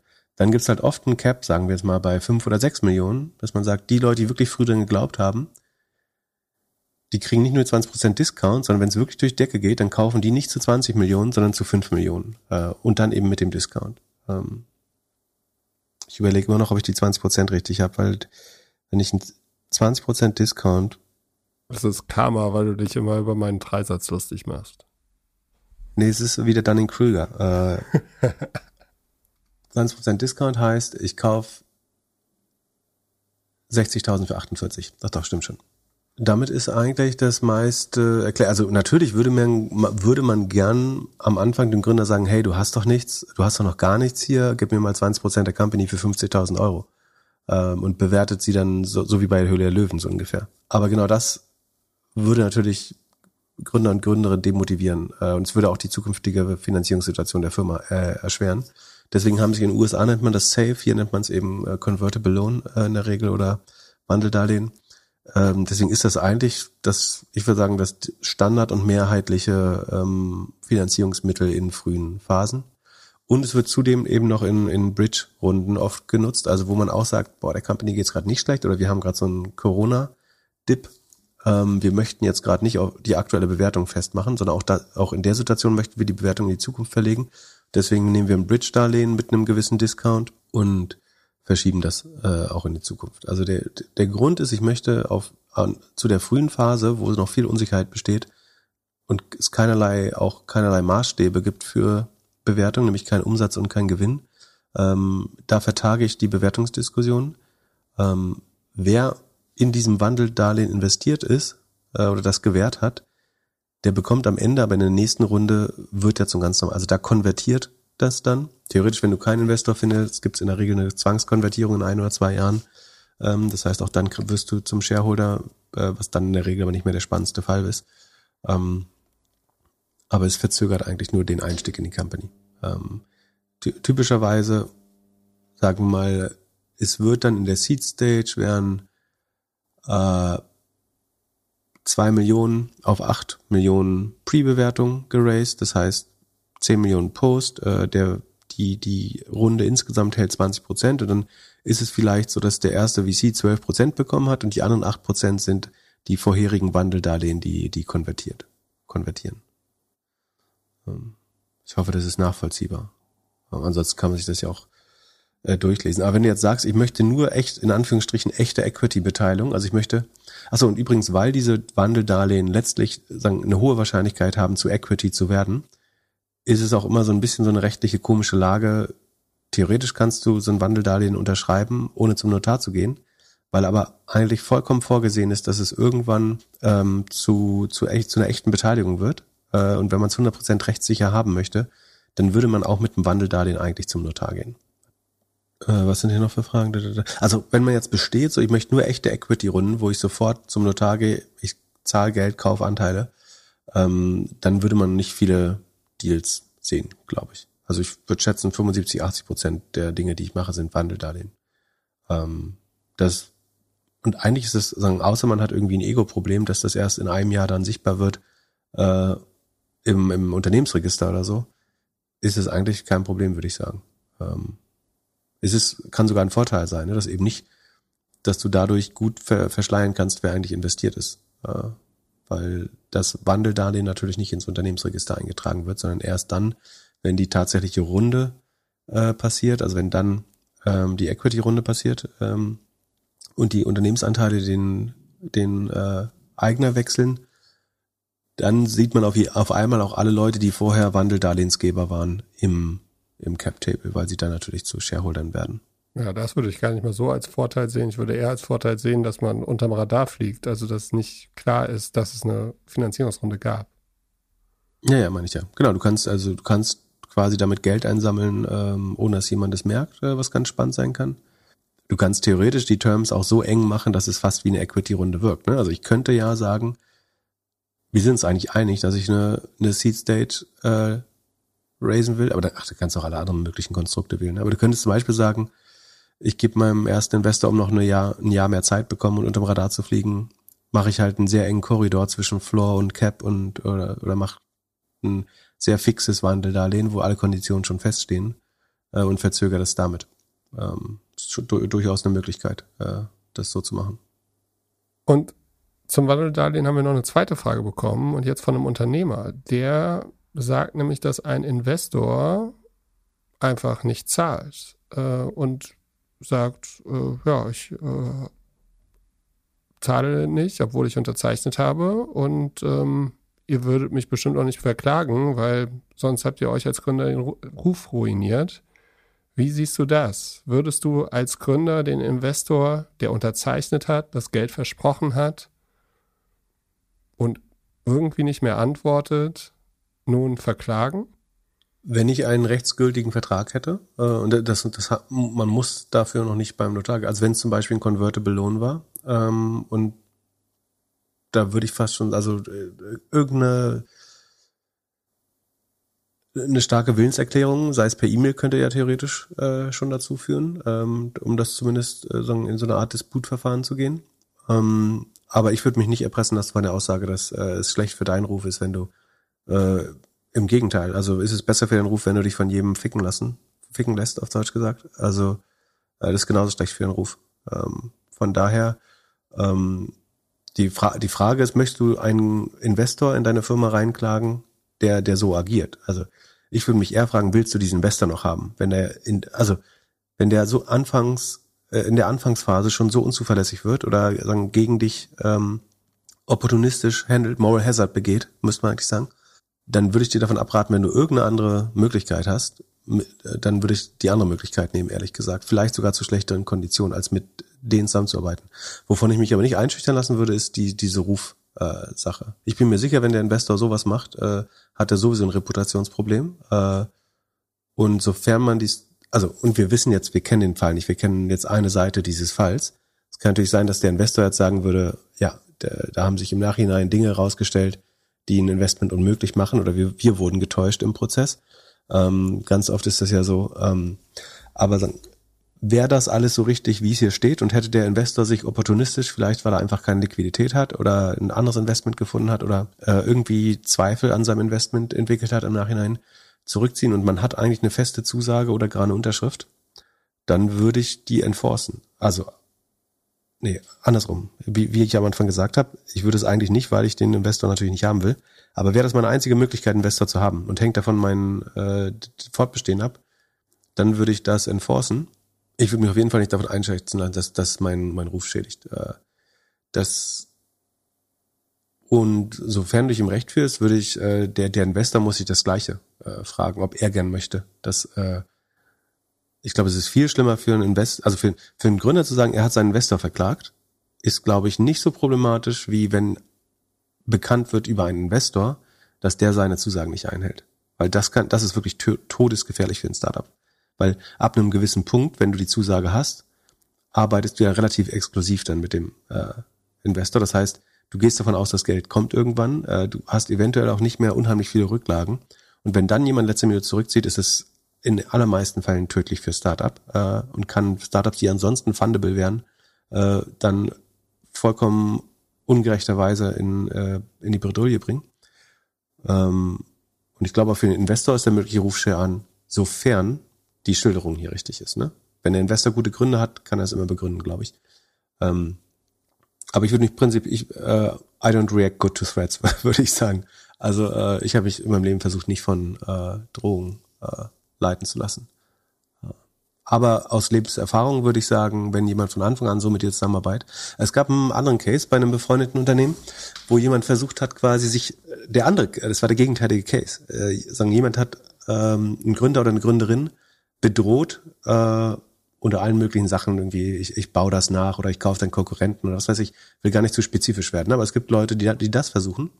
Und da wäre mein Hinweis auch, dass ich 100% sicher bin, dass ich mit dem Menschen auf dem Cap Table, das ist jetzt als Angel Investor überhaupt nicht meine Entscheidung, aber ich darf natürlich Gründer und Gründerinnen beraten. Ähm, aber ich würde in dem Fall jedem äh, Gründer oder Gründerin sagen,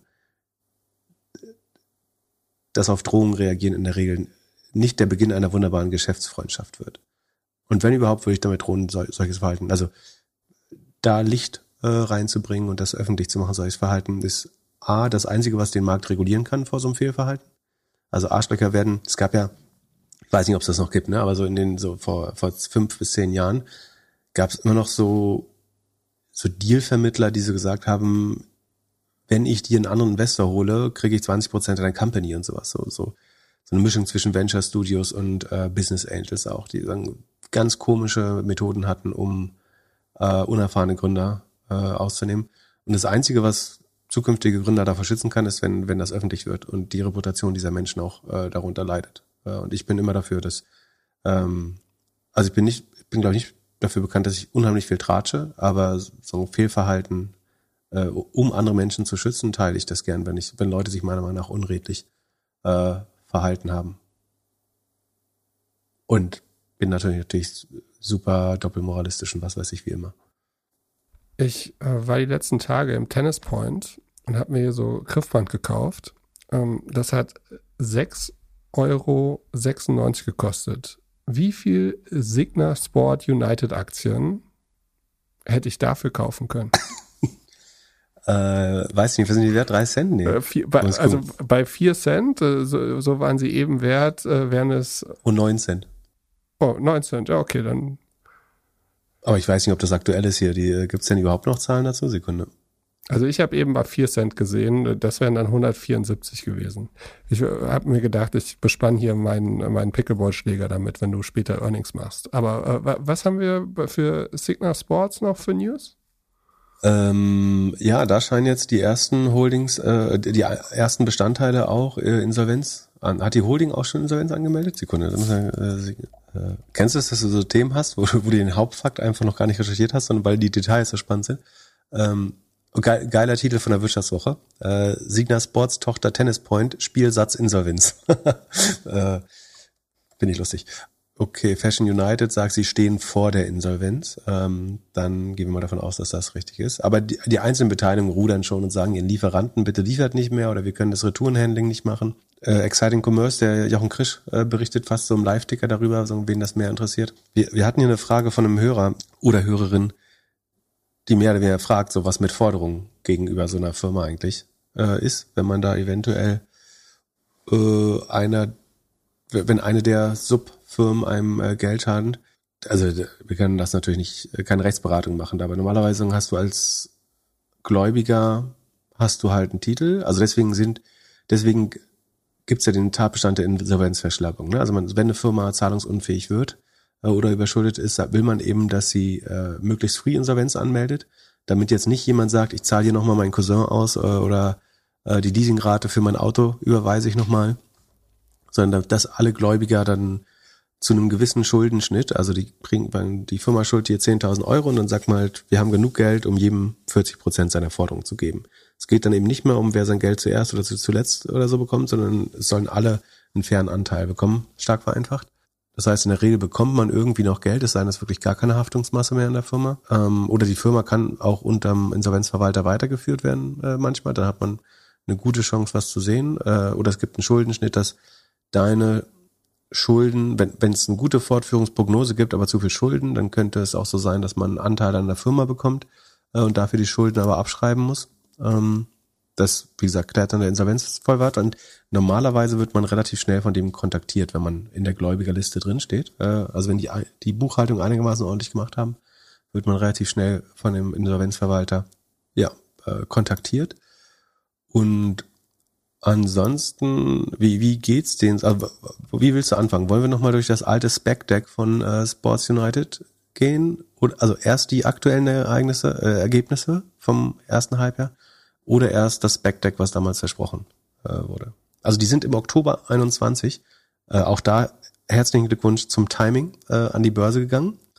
Ähm, gekauft haben das Deck. Äh, nee, sag erstmal, also machen wir das Deck oder nicht?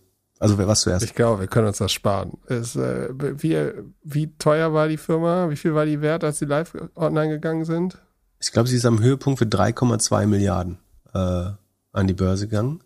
Und wer das unterschrieben hat sozusagen, äh, also dieses Spec-Deck unterschrieben hat äh, und die Bewertung damit letztlich von 3,2 Milliarden, unter anderem Softbank, ähm, haben daran geglaubt, Mubadala, Abu Dhabi Staatsfonds, PIF, also äh, die Saudi-Staatsfonds, ähm, die RAG-Stiftung, also ehemals Ruhrkohle, die sich äh, dauerhaft um die Ewigkeitsausgaben äh, aus dem Kohlebergbau ähm, quasi kümmern sollen. Ähm, da wird das Naturschutzgebiet weniger gebaut vielleicht dadurch. Ähm, ich will mal ganz äh, ganz kurz kommen wir durchs äh, Spec Deck, also was mal versprochen wurde. Genau, also es sollte der Leading Global Sports E-Commerce und Tech Plattform werden. Also nicht etwa E-Commerce, sondern eine Tech Plattform vor allen Dingen, also auch mit E-Commerce, aber es war der Jukaika, uh, The Jukaika Companies äh, Spec, der sie genommen haben. Ähm, Eigner war vorher überwiegend äh, René Benko, äh, Benko der äh, österreichische äh, Immobilienunternehmer, der auch äh, Karstadt Quelle gerade in Grund und Boden fährt. Ähm, scheint so mit Immobilien äh, viel Geld gemacht zu haben. Seine operative Stärke scheint sich äh, in ja, und vielleicht auch die Auswahl der Firmen, die er kauft, äh, scheint sich sagen, in Grenzen äh, zu halten. Und Damals wurde hauptsächlich mit der Größe dieses Marktes ähm, argumentiert. Äh, das, sagen, es geht ja um Teamsport, Biking, Outdoor, Racketsports, also Tennis äh, und so weiter, wo man aktiv wäre, dass diese Märkte hätten alle riesen Rick, äh, Rückenwind. Man muss sich erinnern, während Corona ist sagen, insbesondere Fahrradfahren äh, sehr modisch geworden, aber Leute wollten insgesamt viel an der freien Luft machen. Also äh, E-Commerce und Sport hatte gleichzeitig äh, einen erheblichen Rückenwind äh, damals. Äh, von daher war es wahrscheinlich ein gutes Timing, äh, um so diese Agglomeration an ähm, Schrott-E-Commerce Ventures ähm, an die an die Börse zu bringen. Und also äh, Sekunde, die Mar was da gehört an Marken dazu, können wir auch kurz äh, Fahrrad.de natürlich, äh, so eine der bekannteren vielleicht, ups, äh, hier, aber es ist auch Sekunde Wer seid ihr denn jetzt? So. Ähm, Pro Bike Shop, Fahrrad.de, Bikestar, Tennis Point, Tennis Pro, Tennis Express. Äh, Wiggle hat man damals von Bridgepoint Partners, die da sagen sehr nah an dem Spec auch dran waren, äh, gekauft. Chain Reaction Cycles, Brügelmann, äh, noch ein bekannter Shop. Ähm, dann eben so Outdoor-Shops wie Camps und At Nature und ein paar Teamsport äh, Sachen. Das sind quasi die Dinge, um die es ging. Das, das wollte man wie eine Riesenplattform äh, erscheinen lassen mit krassen Synergien so, dann gehen wir mal in die Zahlen. Also oben standen so die ganz, in, in der bildlichen Darstellung war ganz oben sozusagen die, die sportliche Vision, dass diese Sportarten alle super spannend sind. Darunter dann eben diese ganzen Marken ähm, und darunter eben die Sports-Tech-Plattform, die man bauen wollte äh, damals. Das hat sich offenbar nicht bewahrheitet. So, 2021 erwartet, das war ja noch nicht abgeschlossen damals. Net Revenue war 1,6 Milliarden. Ähm, also sie wurden mit dem Doppelten des Net Revenues quasi bewertet ähm, und wollten es bis 2000, was ist das, 25 auf 4 Milliarden steigern. Durch, also man hat von vornherein keinen Hehl daraus gemacht, dass man das äh, viel auch aus Übernahmen machen wollte. Ich glaube, irgendwo wurde von 25 Prozent Wachstum äh, gesprochen, die man im Schnitt machen wollte. So, dann, ich erinnere mich gerade an die Folge. Also wir haben da schon mal drüber gesprochen, aber ich habe, äh, in welcher Folge war das? Ähm, sie vergleichen sich dann mit Fashion und Beauty, mit Food Delivery, die damals natürlich sehr hoch bewertet waren, mit den, äh, mit Shui, Okado und Shop Apotheke, die auch super hoch bewertet waren zu der Zeit.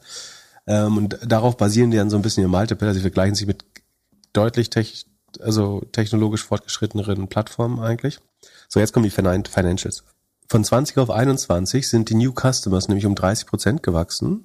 Äh, das wiederum hauptsächlich getrieben von Corona und der, der Outdoor-Welle äh, damals eben. Äh, interessanterweise werden die Vorjahre, doch, doch, doch, doch, die Vorjahre werden gezeigt. AOV, Active Customers, ja doch, da ist man auch ein bisschen gewachsen, aber natürlich auch äh, akquisitorisch teilweise.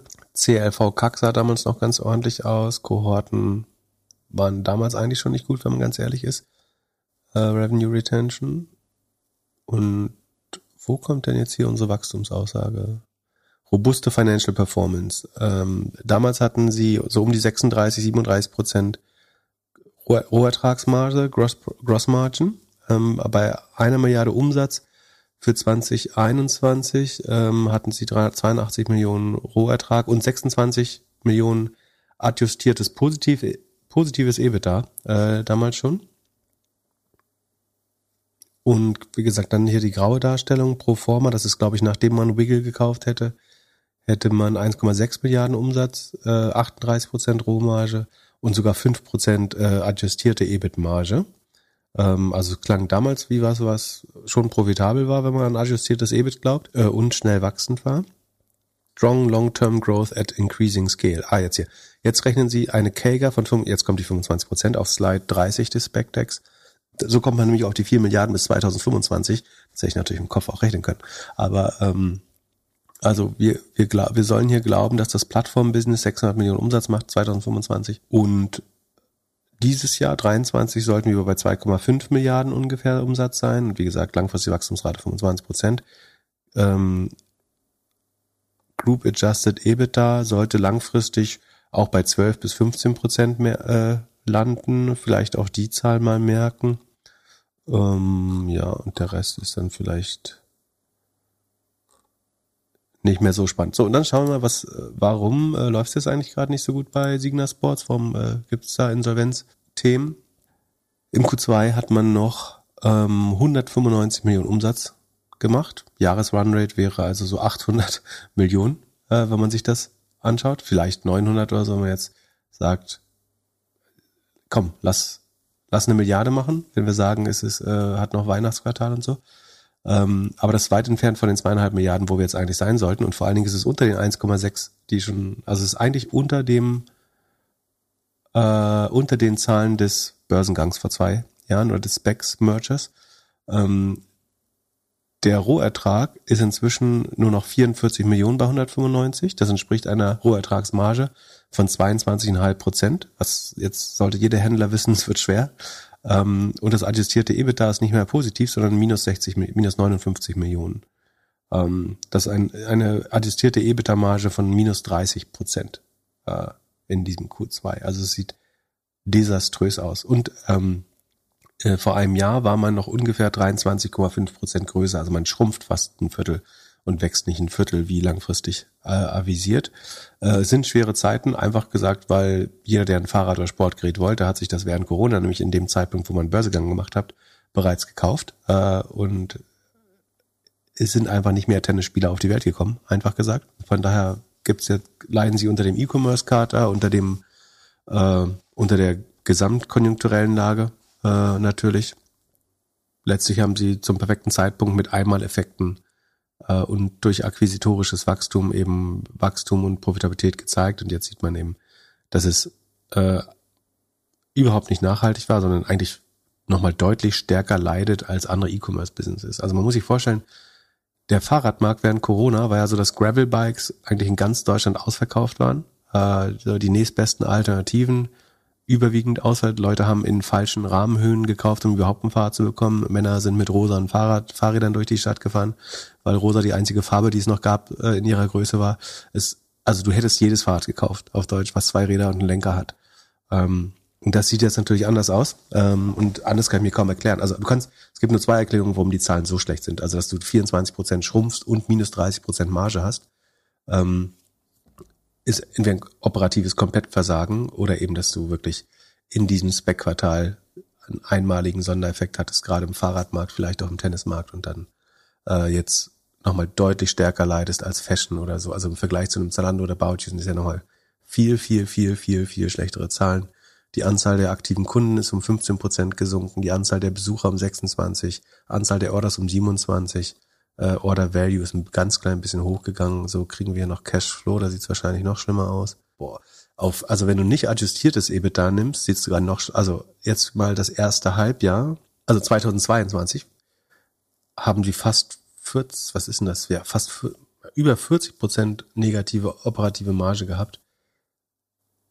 Die ist jetzt ein bisschen eingegrenzt worden. Oh Gott, oh Gott, oh Gott. Sekunde, jetzt müssen wir genau Cashflow erstes Halbjahr 135 Millionen äh, negativer Cashflow. Ähm, also wahrscheinlich zu volle Lager. Und man muss, also alle Fahrradhändler leiden darunter. Äh, Gerade denen geht's allen nicht gut, aber es sieht hier schon besonders schlecht aus. Und ja, schade, wer daran geglaubt hat. Ähm, damals. Ähm, ich hätte ehrlich gesagt sowieso nichts gekauft, wo René Benko investiert ist. Ähm, für die Geschichte haben wir jetzt leider keine Zeit mehr, aber ich werde in meinem Leben definitiv nichts anfassen, wo auch nur ansatzweise an, äh, ähm, beteiligt ist. Ähm, ich, ich hatte noch, ich kann es ganz kurz erzählen, äh, verkürzt, aber es gab eine kurze Möglichkeit, wo ich eventuell zum äh, einfach gesagt zum Lieferant oder Geschäftspartner äh, einer nahestehenden Firma oder ihm selbst oder so geworden wäre und habe überlegt, ob ich das machen will äh, und hatte ein schlechtes Bauchgefühl oder bis bis dato auch nicht so viele gute Dinge gehört habe mich dann schweren Herzens, also gar nicht so schweren Herzens, sondern also mein moralischer Kompass hat gesagt, ich werde es wahrscheinlich nicht bereuen, wenn ich das nicht mache, auch wenn das eine schillernde Persönlichkeit war und irgendwie eine sehr hochwertige Intro und so weiter. Aber ich habe das dann äh, abgelehnt. Ähm, und eine Woche später kam das Ibiza-Video raus. Ähm, und damit habe ich, hab ich mich relativ wohl gefühlt äh, mit der Entscheidung. Äh, wer das nicht weiß, worum es geht, der kann Reno Benko Ibiza googeln und versteht vielleicht, warum ich ganz froh war, dass ich ähm, beschlossen habe, nicht sagen, mit der Unternehmensgruppe im weitesten Sinne zusammenzuarbeiten. Tut mir leid für die, die den Weg gewählt haben, äh, aus welchen Motiven auch immer. So, was haben wir noch? Ganz Ach so, jetzt kommen schon die Earnings. Ja. genau, ganze Menge Earnings noch. Genau. Oh, ich muss auch gleich anfangen zu kochen. Ähm, wo fangen wir denn an? Sag mal schnell. Äh, erklär ich mir, ob Elon Musk jetzt in Zukunft wieder in der Fabrik schlafen wird. äh, nee, das glaube ich nicht. Also Tesla-Zahlen. Tesla wächst beim Umsatz noch um neun Prozent. Ähm, das ist deutlich langsamer als im, äh, in den vorherigen Quartalen. Die, oder fangen wir mal mit den Delivery-Zahlen an, die kamen schon ein bisschen früher raus. Ähm, die sind um 26,5 Prozent gestiegen. Jetzt, wenn man dann sieht, der Umsatz wächst um 8 Prozent oder 9 Prozent, weiß man schon, ähm, es ist ein Preisproblem und stark vereinfacht kann man natürlich sagen, der Autoabsatz schrumpft. Ähm, das, ja, äh, das liegt am Zinsszenario. Gerade in den USA sind viele, aber auch woanders auf der Welt sind viele Fahrzeuge natürlich finanziert. Ähm, und wenn die Zinsen stark steigen, dann wird es tendenziell unattraktiver oder teurer, ein Auto äh, zu finanzieren. So ganz stark vereinfacht kann man sagen, so ein Tesla kostet bisschen ausgestattet 50.000 Dollar vielleicht. Allein der Zinsunterschied würdest du jetzt finanzieren, sind zweieinhalbtausend Dollar im Jahr oder zwei Dollar im Monat. Ähm, ohne die Abzahlung. Also würdest du den sagen, komplett finanzieren, musst jetzt stark vereinfacht natürlich funktioniert Autofinanzierung anders, aber ähm, es ist einfach viel teurer geworden, äh, ein Auto anzuschaffen äh, dadurch äh, auf Pump. Und ähm, Tesla arbeitet natürlich dagegen, indem sie die Preise sehr stark sinken. Ich glaube, ein Model 3 ist irgendwie 25 oder 27 Prozent günstiger als ähm, vor, vor einem Jahr. Äh, also Katie Woods würde sagen, massive deflation, deflationärer Trend, den es da gibt. Die guten Autos werden immer günstiger. Und fairerweise muss man auch sagen, dass Tesla natürlich immerhin die Margen hat, um das zu verknapsen. Weil die Rohmarge geht zwar jetzt runter von 25 Prozent im Vorjahr auf nur noch 18 Prozent. Die Rohmarge war immer so ein bisschen der Stolz von Tesla, weil sie keine Werbung hatten äh, und einen direkten Vertrieb machen ohne Händler, hatten sie eine relativ hohe Rohmarge. Und die geht aber jetzt eben von am Höhepunkt 29 Prozent auf jetzt nur noch 18 Prozent äh, runter, durch dadurch, dass die, ähm, die Produktionskosten weiter steigen, aber die Preise äh, sinken. Dadurch wird die Marge komprimiert und die äh, Profitmarge am Ende, ähm, huch, die ist hier noch gar nicht drin, ach doch da, die operative Marge geht von 17 Prozent im Vorjahr auf nur noch 7,6 Prozent runter. Das ist, äh, und damit ähm, halbiert sich das äh, Income from Operations. Also der operative Gewinn halbiert sich bei Tesla, obwohl die Absatzzahlen steigen oder noch relativ stark steigen so, äh, sogar. Aber wie gesagt, das ist quasi mit massiven Preisrabatten, äh, ähm, muss man schon sagen, massiv. Ne? Also 27 Prozent innerhalb von einem Jahr. An, und ich meine, was heißt das auch für die, die sich, ein, stell dir mal vor, du hast vor einem Jahr einen Tesla gekauft. Ähm, das kann man sehr schön die Gefahr von Deflation sehen. Also du bist, musst doch mit einem Klammerbeutel gepudert sein, dir jetzt einen Tesla zu kaufen, wenn du weißt, der die werden hier quartalsweise zehn Prozent günstiger, mal sagen ein bisschen plakativ gesagt. Äh, da warte ich doch noch zwei Quartale. Da kriege ich wahrscheinlich nochmal 5000 Dollar günstiger, wenn es so weitergeht. Ähm, das ist die Gefahr von Deflation, dass du irgendwann Deflationserwartungen hast, nämlich dass Dinge noch günstiger werden.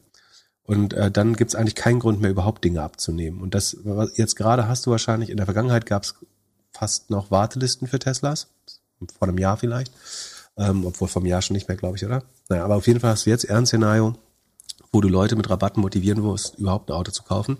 Und die Gefahr ist, wenn du das regelmäßig machst, dass sie irgendwann davon ausgehen, dass der nächstes Quartal noch günstiger wird. Ähm, und das ist für ein, für ein Unternehmen natürlich äh, absolutes Gift.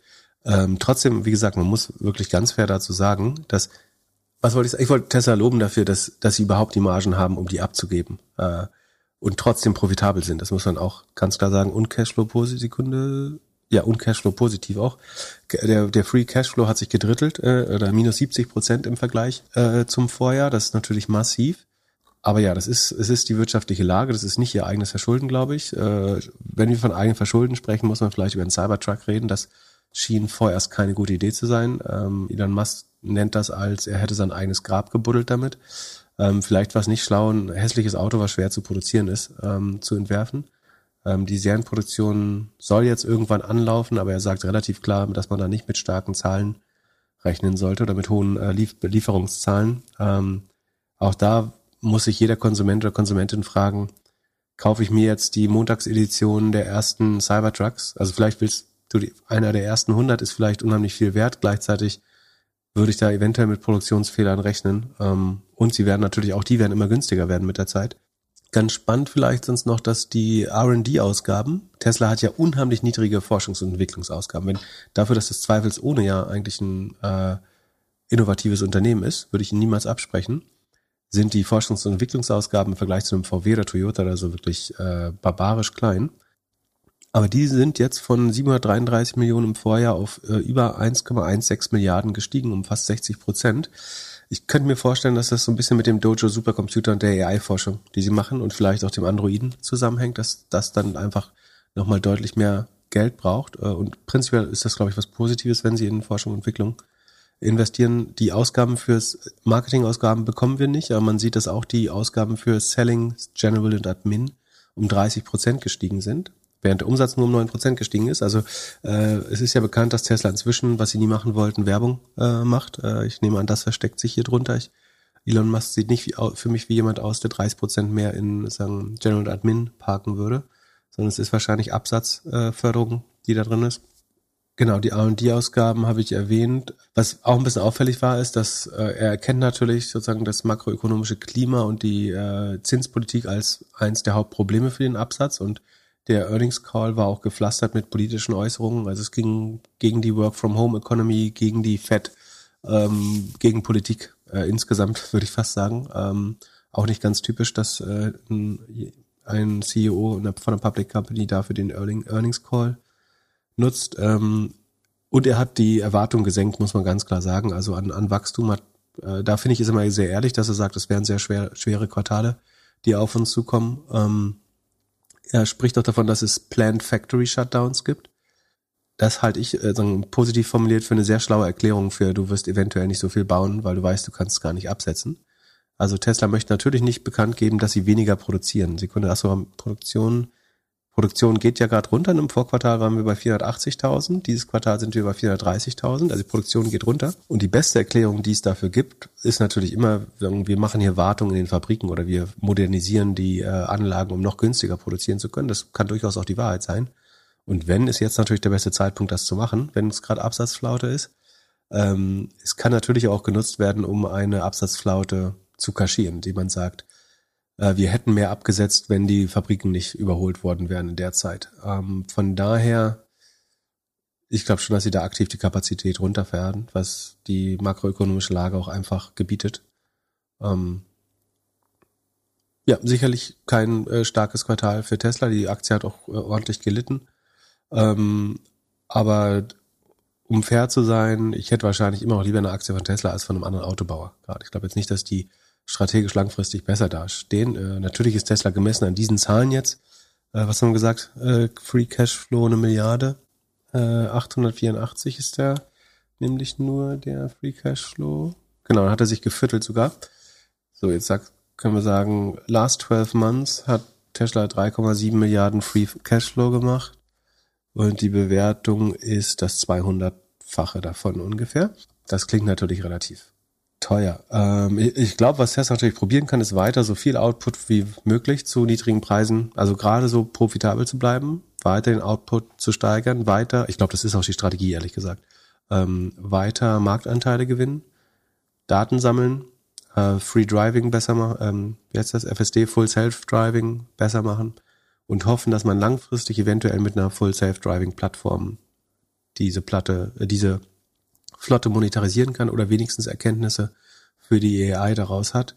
Ähm, ob das dann das wert ist, ist immer noch eine andere Frage, aber das ist wahrscheinlich der einzige Weg, das zu rechtfertigen, äh, die, die Bewertung gerade, ne? weil eigentlich die Margen halt wirklich brutal schmelzen und es ist ja auch schwer zu sehen, wo, also es gibt jetzt ein Facelift, glaube ich, für das Model 3, 3 was den Facelift bekommen hat, ich glaube, X oder Y ähm, äh, X oder 3. Ähm, aber du hast wenig Produktinnovation, ähm, wobei die Software hat ständig Innovation und natürlich mehr als jeder andere Autobauer, auch das muss man fairerweise sagen. Aber es gibt keine neuen Linien, es gibt noch keine neuen Absatzmärkte, die erschlossen werden. Sofern die Autos immer billiger werden, erschließt es natürlich neue Klientels, die sich einfach vorher nicht leisten könnten. Oder so, sagen wir, Taxiunternehmen, die sehr genau auf den Preis schauen wenn da irgendwann der Tesla nur noch 6000 Euro mehr kostet als der äh, Honda Prius oder so, äh, Toyota Prius, Toyota Prius oder Honda Prius? Prius Toyota, Toyota Prius oder Honda Accord, dann kann man natürlich den Absatz schon weiter steigen, aber die Margen werden erstmal runtergehen. Das Einzige, was jetzt langfristig Tesla-Margen wieder verbessern könnte, wären ja Luxusauto, woran sie meiner Meinung nach nicht arbeiten und der Cybertruck soll ja auch eher ein Massenprodukt werden, wenn ich es richtig verstehe. Oder eben dann die Full Self-Driving-Plattform. Wobei da würde ich aber halt sagen, die kommt halt eine Dekade zu spät. Äh, angekündigt war sie für was, 21? Und vielleicht sehen wir da 27 oder 28. Und äh, es ist eben nicht bewiesen, dass Tesla da das bessere System hat. Ähm, es fahren selbstfahrende zugelassene Taxis auf der Straße in San Francisco und China und die sind nicht von Tesla, äh, sondern sind von Waymo oder chinesischen Unternehmen. Ähm, das heißt, es ist möglich und Tesla schafft es aber nicht, die Regulierung zu bekommen. Es schaffen andere äh, Hersteller teilweise für für die regulierten deutschen Autobahnen, was jetzt keine große Herausforderung ist, oder aber auch Innenstädte in den USA, was ebenso wahrscheinlich keine große Herausforderung ist, Zulassung zu bekommen. Deswegen, ich bin mir sicher, dass Tesla es irgendwann hinbekommen wird, was sie planen. Also dass Tesla-Owner äh, Geld verdienen können mit ihrer Auto, mit ihren Autos, aber bis dahin wird es vielleicht schon eine komplette Commodity sein. Da wirst du eben ähm, die Frage ist, wer will, wer will in deinem Auto fahren, wenn du in einem, wenn du günstiger in einem Waymo-Auto fahren kannst, eventuell. Ähm, und willst du überhaupt noch einen Tesla besitzen, wenn du eh mit jedem anderen Auto äh, fahren kannst? Ja, die Hauptgefahr ist, glaube ich, dass die, der Netto-Fahrzeugabsatz äh, irgendwann zurückgeht äh, in, in westlichen Märkten. Aber wir werden sehen. Ähm, und ich sehe so ein bisschen als Gefahr, dass wenn der Cybertruck draußen ist, dass man sich ein anderes Modell wünscht. Also ich könnte schon vorstellen, dass der Cybertruck funktioniert, aber dass die alten Modelle halt dann auch einfach alt im Vergleich aussehen. Ja, ich meine, die sind von der Generation her, die, die gibt's ja jetzt vier, fünf Jahre teilweise. Ähm, und gut, ich meine, es gibt keinen Grund, an der grundlegenden Technik was zu ändern. Ne? Also wie ein Auto aussieht, das haben wir halt 100 Jahre geprobt. Da brauchen wir auch nur noch beschränkt Innovation. Ähm, es ist ja hauptsächlich tatsächlich Software und das macht, da würde ich sagen, ist Tesla ja auch ohne jeden Zweifel relativ führend. Noch, wobei ich würde auch sagen, dass die, die Lücke kleiner wird tendenziell, ähm, äh, auch wenn sie weiter Innovation betreiben. Ähm, ja, die andere Gefahr ist halt, dass natürlich irgendwann die auch als Gebrauchtwagen mehr und mehr auf den Markt kommen. Aber es ist ja auch vollkommen klar, dass du nicht ewig mit 40, 45 Prozent äh, weiter wachsen kannst. Ne? Ähm, beim, beim Umsatz sowieso nicht. Beim Absatz äh, muss man sich eigentlich auch bewusst machen, wie krass es ist, dass sie immer noch 27 Prozent mehr Deliveries äh, machen. Ne? Also 29 Prozent mehr Model 3 oder 3 und Y. Ähm, das ist ja schon äh, beeindruckend. Äh, sie produzieren auch weniger, als sie verkaufen jetzt. Zwischendurch gab es ja mal, ein, äh, die letzten Quartale gab es immer einen Surplus. Ähm, und jetzt haben sie dadurch wahrscheinlich durch die Factory Shutdowns ähm, nicht mehr diesen Produktionsüberschuss und können vielleicht bei den Preisen auch wieder ein bisschen weniger rabattieren. Aber eigentlich ist ja die schlaue Strategie, Marktanteile zu gewinnen und du kannst ihren, sie können ihre Marge ja eigentlich nutzen, um die sozusagen zu, zu weaponisen, weil, wie gesagt, die anderen Fahrzeughersteller leiden mindestens genauso äh, darunter, wenn nicht mehr. Positiv reagiert hat Netflix. Wie sehen die Zahlen bei denen aus? Ja, äh, das hätte ich wiederum äh, nicht gedacht. Ähm, Netflix hat, äh, ist nach zuvor nur noch so zwei drei Prozent immer mal wieder um acht Prozent gewachsen äh, gegenüber dem Vorjahr auf jetzt 8,5 Milliarden rund äh, Quartalsumsatz. Ähm, die äh, Rohmarge hat sich erstmal äh, ver verbessert auch weiter.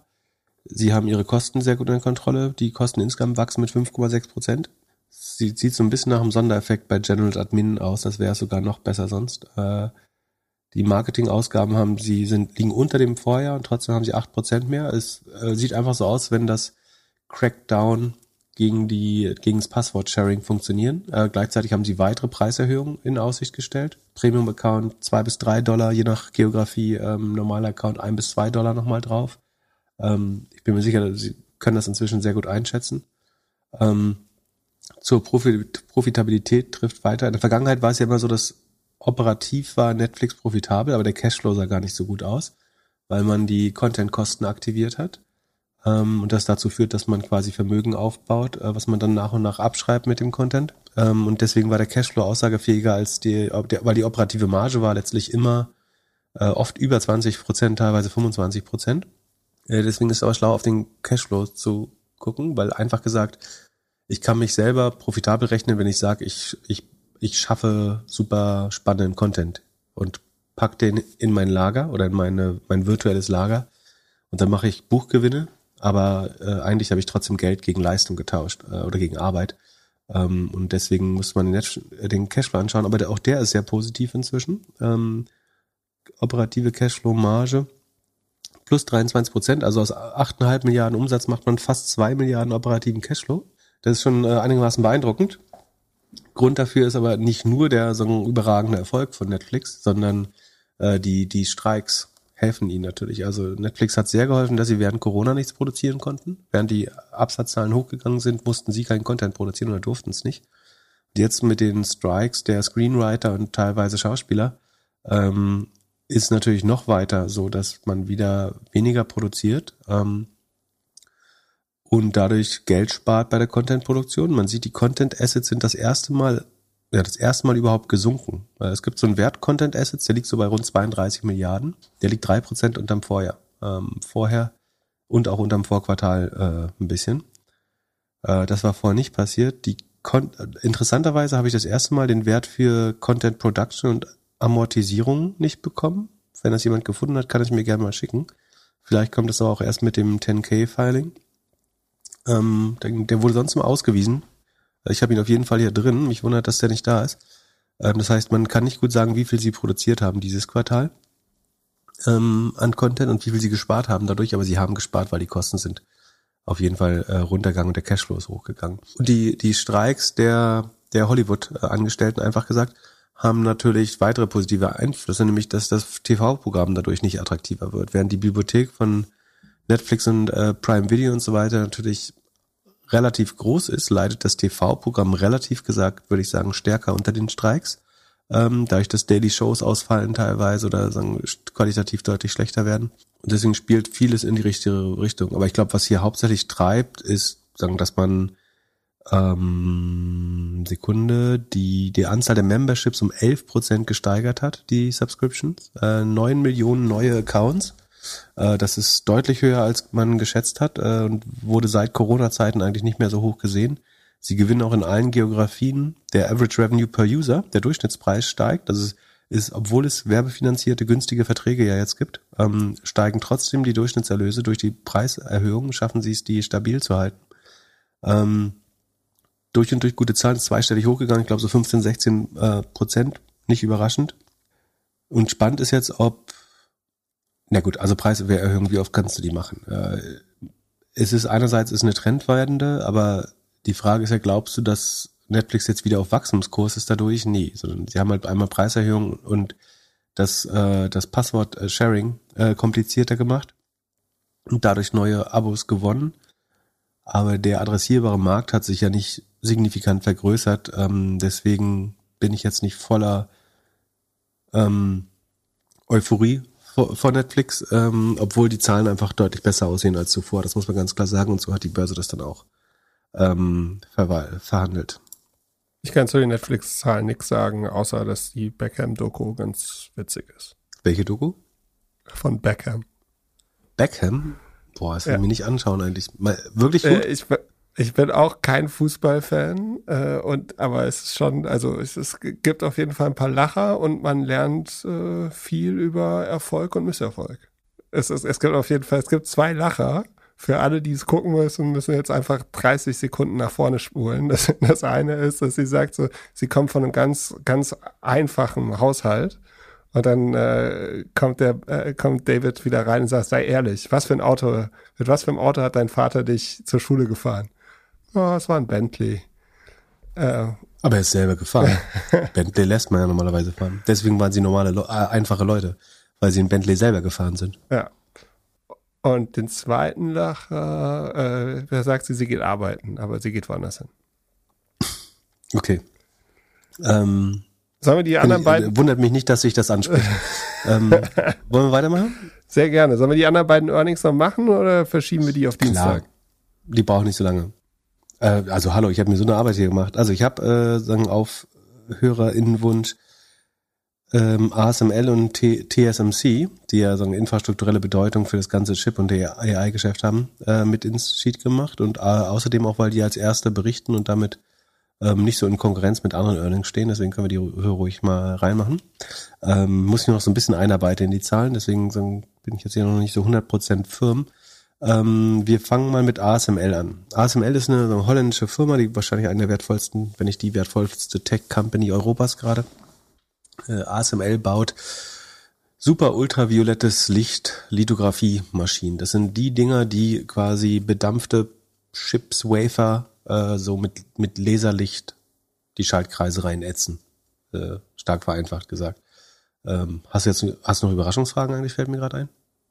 Die waren alle für die Techno-Party am Anfang. Aber äh, zur, also ASML ist die Hoffnung der Chipindustrie in Europa und baut die Maschinen für alle Chiphersteller.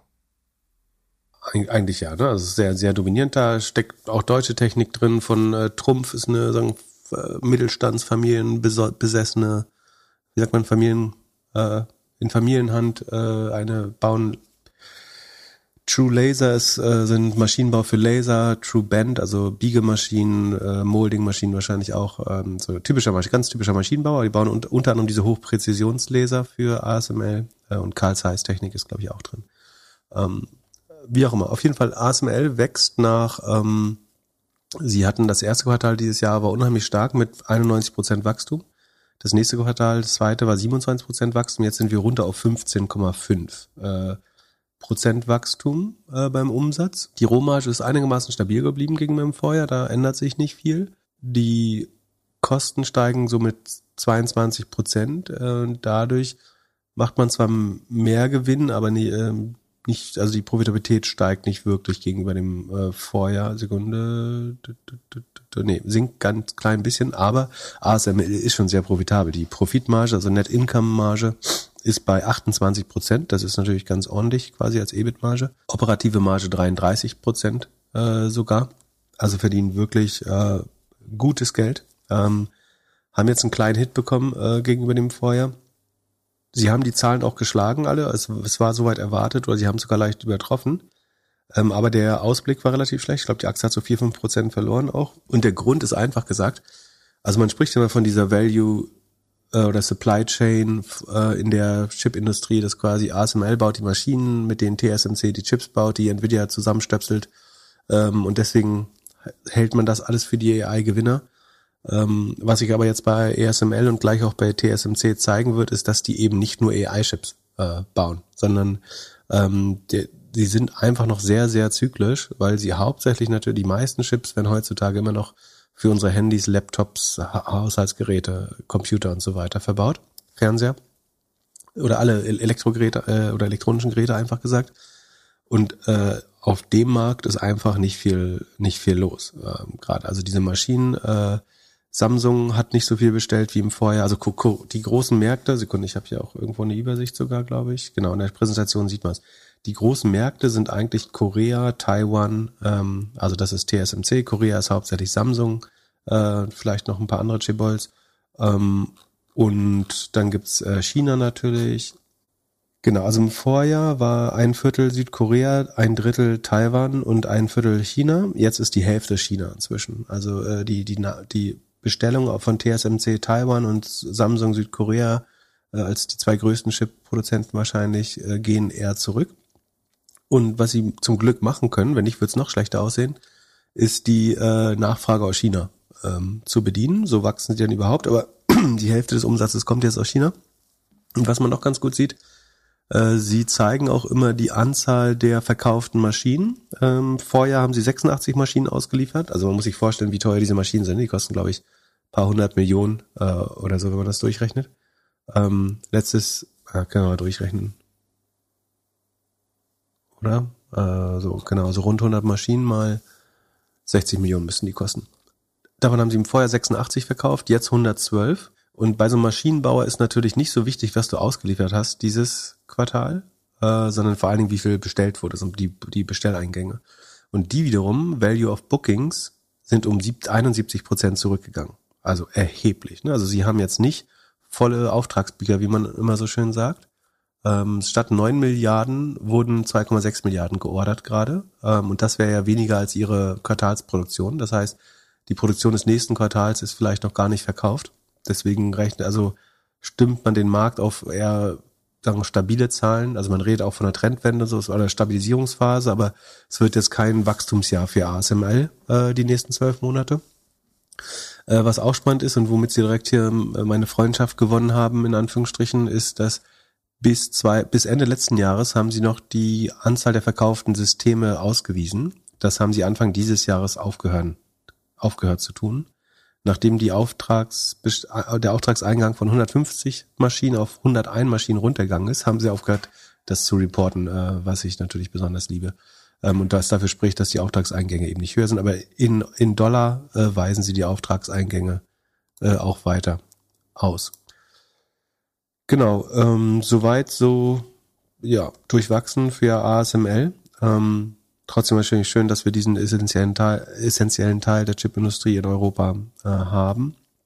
Genau, und dann können wir noch TSMC machen. Das ist, äh, also ASML war früher mal eine Philips-Tochter übrigens und ist natürlich jetzt ein Vielfaches des Philips-Konzerns.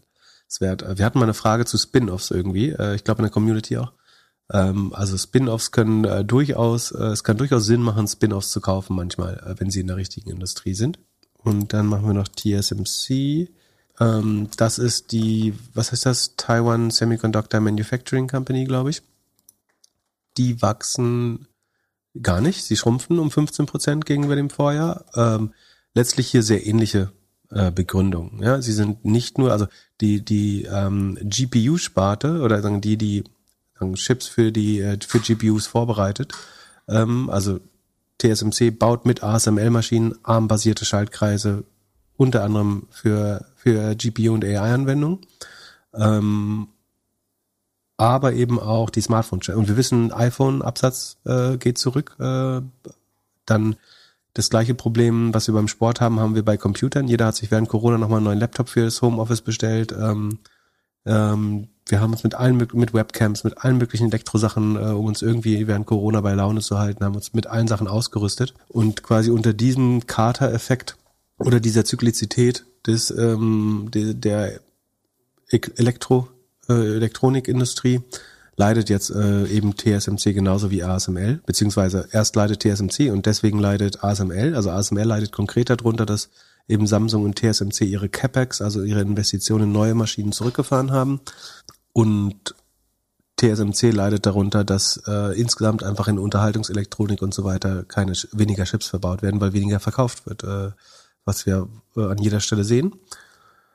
Und deswegen schrumpft hier äh, der Umsatz ein bisschen. Das Ergebnis äh, schrumpft um ein Drittel von über 10 Milliarden äh, in US-Dollar ist das. Also es gibt diesen New Taiwan-Dollar, aber ich habe jetzt US-Dollar-Zahlen genommen, ähm, was es alles ein bisschen komplizierter gemacht hat, aber äh, ich glaube, es ist einfacher zu verstehen.